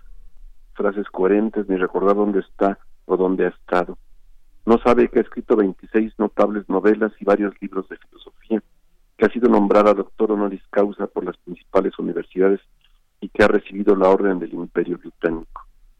Si un admirador o un amigo le pide que le firme un ejemplar de una de sus novelas, ella mira el libro con sorpresa y placer antes de escribir trabajosamente su nombre y si puede el de ellos. Para Georgina Smith, para mi querido Reggie. Le lleva cierto tiempo, pero sigue trazando con esmero las letras que se parecen de manera surrealista a su antigua escritura. Siempre está deseando complacer a los demás y conserva su antigua amabilidad. Pero son dos libros, uno se llama Elegía a Iris y el otro se llama Iris y sus amigos, en los que John Bailey este, reconstruye lo que fue su vida con, esta mujer brillante que tiene varias novelas conocidas. La primera se llamó Bajo la Red, de entre las que más han circulado está El Mar, El Mar y El Príncipe Negro. Y en 1995 publicó la última que se llama El Dilema de, Jackson, justo al, ponerle punto final a esa a esa novela fue cuando le vino la parte más grave de, de este de, de su proceso de, de Alzheimer, ¿no? Entonces, este, por un lado tenemos a, a John Bailey recordando a, a Iris Murdoch en, en dos libros que son realmente entrañables. No sé. Yo recuerdo que en México se ha, se ha hecho últimamente algunos ejercicios similares. Este, Rafael Pérez Gay contó la, el proceso de enfermedad de su hermano, de José María Pérez Gay, por ejemplo. Incluso también la habló en un otro libro de la muerte del, del padre. Volpi hizo algo, algo similar. Y yo creo que un referente, digamos, para ese, ese tipo de escrituras, son este, escrituras personales, digamos, en- en- al observar la, la decadencia de un ser querido, te- tienen como referencia estos este par de libros de, de, de John Bailey, ¿no? Entonces tenemos por un lado una, una escritora notable, una filósofa, una gran narradora, y luego este pues, el- el- este proceso dolorosísimo de que un ser de esas capacidades digamos de pronto empieza empiece a, apagarse de esa manera ¿no? en, en la película recuerdo que hay un momento en el que se le se retrata a Iris Mugdor viendo la televisión aquello que un programa infantil que se llama los Teletubbies Sí, sí. Entonces una un, un ser de, de, de- de enorme inteligencia de pronto solamente se tranquilizaba al ver este una, una televisión infantil ¿no? el, el, el, el libro tiene grandes grandes momentos porque es este lo que hace John Bailey es escribir como un diario de, de todo el proceso. Lo que va vi- viendo con ella de hay- veces que se le escapan en algún momento se, se van en el en el coche ella abre la, la, la portezuela y, y se, y se avienta no o, simplemente se sale de la casa y, y la encuentran horas después algún amigo y la lleva y la lleva a su casa no entonces eh, Bailey es, es especialista en literatura inglesa pero también conocedor de de Marcel Proust. Entonces este para mí es muy interesante ese ese proceso digamos inverso que vive la pareja mientras eh, ella va perdiendo recuerdos él los va este, volcando en, en, escritura y, y este y consigue estas estos dos testimonios digamos de amor y de y de recreación del pasado que son la elegía a Iris y, y Iris y sus y sus amigos no y además es, es un proceso como de, de conocimiento él, él- él decide vivir hasta donde le, es posible el proceso junto con, con ella ¿no? dice yo no estoy exactamente solo. Dice, ¿cómo iba a estarlo tan cerca de Iris a todas horas del día y de la noche? Sin embargo, esa proximidad sin comunicación, por muy afectuosa que sea, es también una forma de soledad. Eso es evidente. Lo que no es tan evidente es hasta qué punto uno necesita ambas cosas, compañía y soledad a la vez.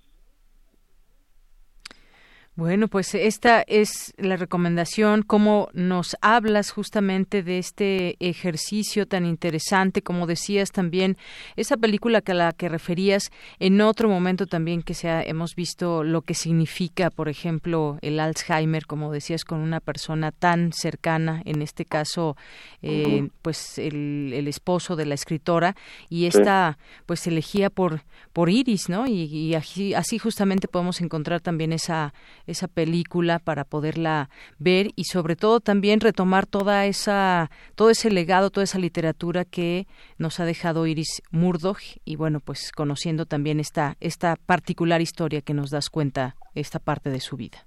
Sí, pues aquí tenemos como un doble compromiso, uno ir a los libros de Iris Murdoch ahora en el, en el centenario de su, de su nacimiento, es una gran novelista. Eh, como novedades editoriales hay, hay un par de libros de sus comienzos, pero ella era maestra de filosofía.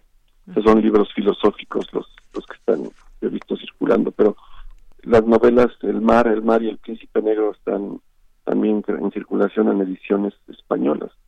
Por otro lado, buscar, aunque sea en formatos electrónicos, estos dos libros de John Bailey que son, que son conmovedores, digamos, entrañables y que nos ayudan a entender ese, esa, esa enfermedad que es el, el Alzheimer, ¿no? Así es, una, una enfermedad eh, que, bueno, pues puede parecer también muy misteriosa y que, pues bueno, se habla mucho hoy en día de, pues, desde cómo, cómo surge o cómo, de dónde viene esta enfermedad, pero sobre todo, pues eso que le pasa a una persona con Alzheimer y que, pues bueno, se ha retratado en distintos ejercicios y también ahora en este literario. Pues Alejandro, muchas gracias como siempre, como todos los martes, tenerte en este espacio pues aquí estamos. Gracias, Alejandro. Que estés muy bien, saludos. Igualmente, hasta luego. Bueno, pues aquí la recomendación, la conversación de hoy con Alejandro Toledo, escritor y ensayista, en esta sección de A la orilla de la tarde. Y bueno, pues ya casi nos despedimos solamente eh, comentarles lo que ha sucedido en últimas horas con eh, Rosario Robles. Hoy, este martes a las 4, se repondrá esta audiencia en la que se determinó enviar a la cárcel a la exsecretaria de Desarrollo Social, Rosario Robles, quien es acusada de participar en la llamada estafa maestra. El día de hoy están citados a las 4 de la tarde en el reclusorio sur para la celebración de esta audiencia, dijo su abogado eh, Julio Hernández Barros, y pues bueno, destacó que el quinto tribunal unitario señaló una serie de anomalías e irregularidades en la resolución del juez Felipe de Jesús Delgadillo Padierna y ordenó reponer la audiencia del el mes pasado de agosto cuando se dictó prisión preventiva contra su clienta. Y pues ya llega, se tiene esta información, ya llega Rosario Robles al reclusorio sur para esta audiencia y bueno, pues seguramente surgirá información en torno a ello más adelante. Y por supuesto también está todo este escenario que ha dejado muy interesante los hechos que se llevaron a cabo el jueves pasado en Sinaloa. Eh, una serie de opiniones distintas, opiniones diversas, emanadas desde el periodismo, desde la investigación, desde el ciudadano común que tiene eh, a su vez esta posibilidad de, de lanzar su propio eh, análisis a través de redes sociales, por ejemplo, y hemos visto pues eh, una, una gran diversidad de ello, dividida la opinión, podría yo decir, incluso aquí entre pues distintos eh, columnistas que en sus análisis o en sus opiniones, que muchas de ellas son eso, solamente opiniones de lo que sucedió hace unos días, si fue una buena decisión de liberar a Ovidio Guzmán para salvar vidas humanas y también por otra parte hacer alusión al tema del operativo fallido. Y por otra pues quienes incluso incluso pues ahí señalan situaciones muy muy serias eh, con respecto a lo que puede pasar o lo que está pasando dentro del eh, propio eh, gobierno y la manera en que tuvo de solucionar este caso desde su punto de vista, la información, el vacío de información también que se dejó por algunas horas. Todo esto ahora pues está siendo en estos días analizado y está siendo también interesante conocer las distintas versiones que ha habido de estos hechos como tal, de escuchar y leer a periodistas, reporteros que estuvieron en el lugar de los hechos, quienes estuvieron fuera pero que son de Culiacán. Por ejemplo, ayer aquí tuvimos en este espacio, teníamos eh, justamente una conversación con un reportero que no pudo entrar hasta, hasta Culiacán, sino hasta la, hasta la madrugada de ese día, por todo lo que nos platicó y que cómo se tomó por parte del crimen organizado prácticamente la ciudad. Así que es un tema del que se seguirá hablando. La reunión de la DEA, autoridades de Estados Unidos, con el gobernador de eh, de Sinaloa, eh, si esto tuvo algo que ver con lo que sucedió hace unos días, por qué no se dio a conocer eh, de, manera, de, de manera detallada esta reunión que se tuvo y todo lo que va, lo que deviene en torno al tema. Seguiremos, por supuesto, analizándolo desde esta perspectiva universitaria, con investigadores, con académicos que miran el mundo también desde, desde su análisis. Bien, nos despedimos. Muchísimas gracias a todos ustedes. Soy de Yanira Morán y en nombre de todo el equipo, gracias, buenas tardes y buen provecho. Todo el estado. Cacerolazo, escucha vecino, aumenta la benzina y a la barricada dale gasolina. Con tapacono y frente a los payasos llegó la revuelta y el cacerolazo. Cacerolazo, cacerolazo, cacerolazo, cacerolazo, cacerolazo, cacerolazo, cacerolazo, cacerolazo. Camilo Catrillange, Macarena Valdés, no más FP, aguante estudiante.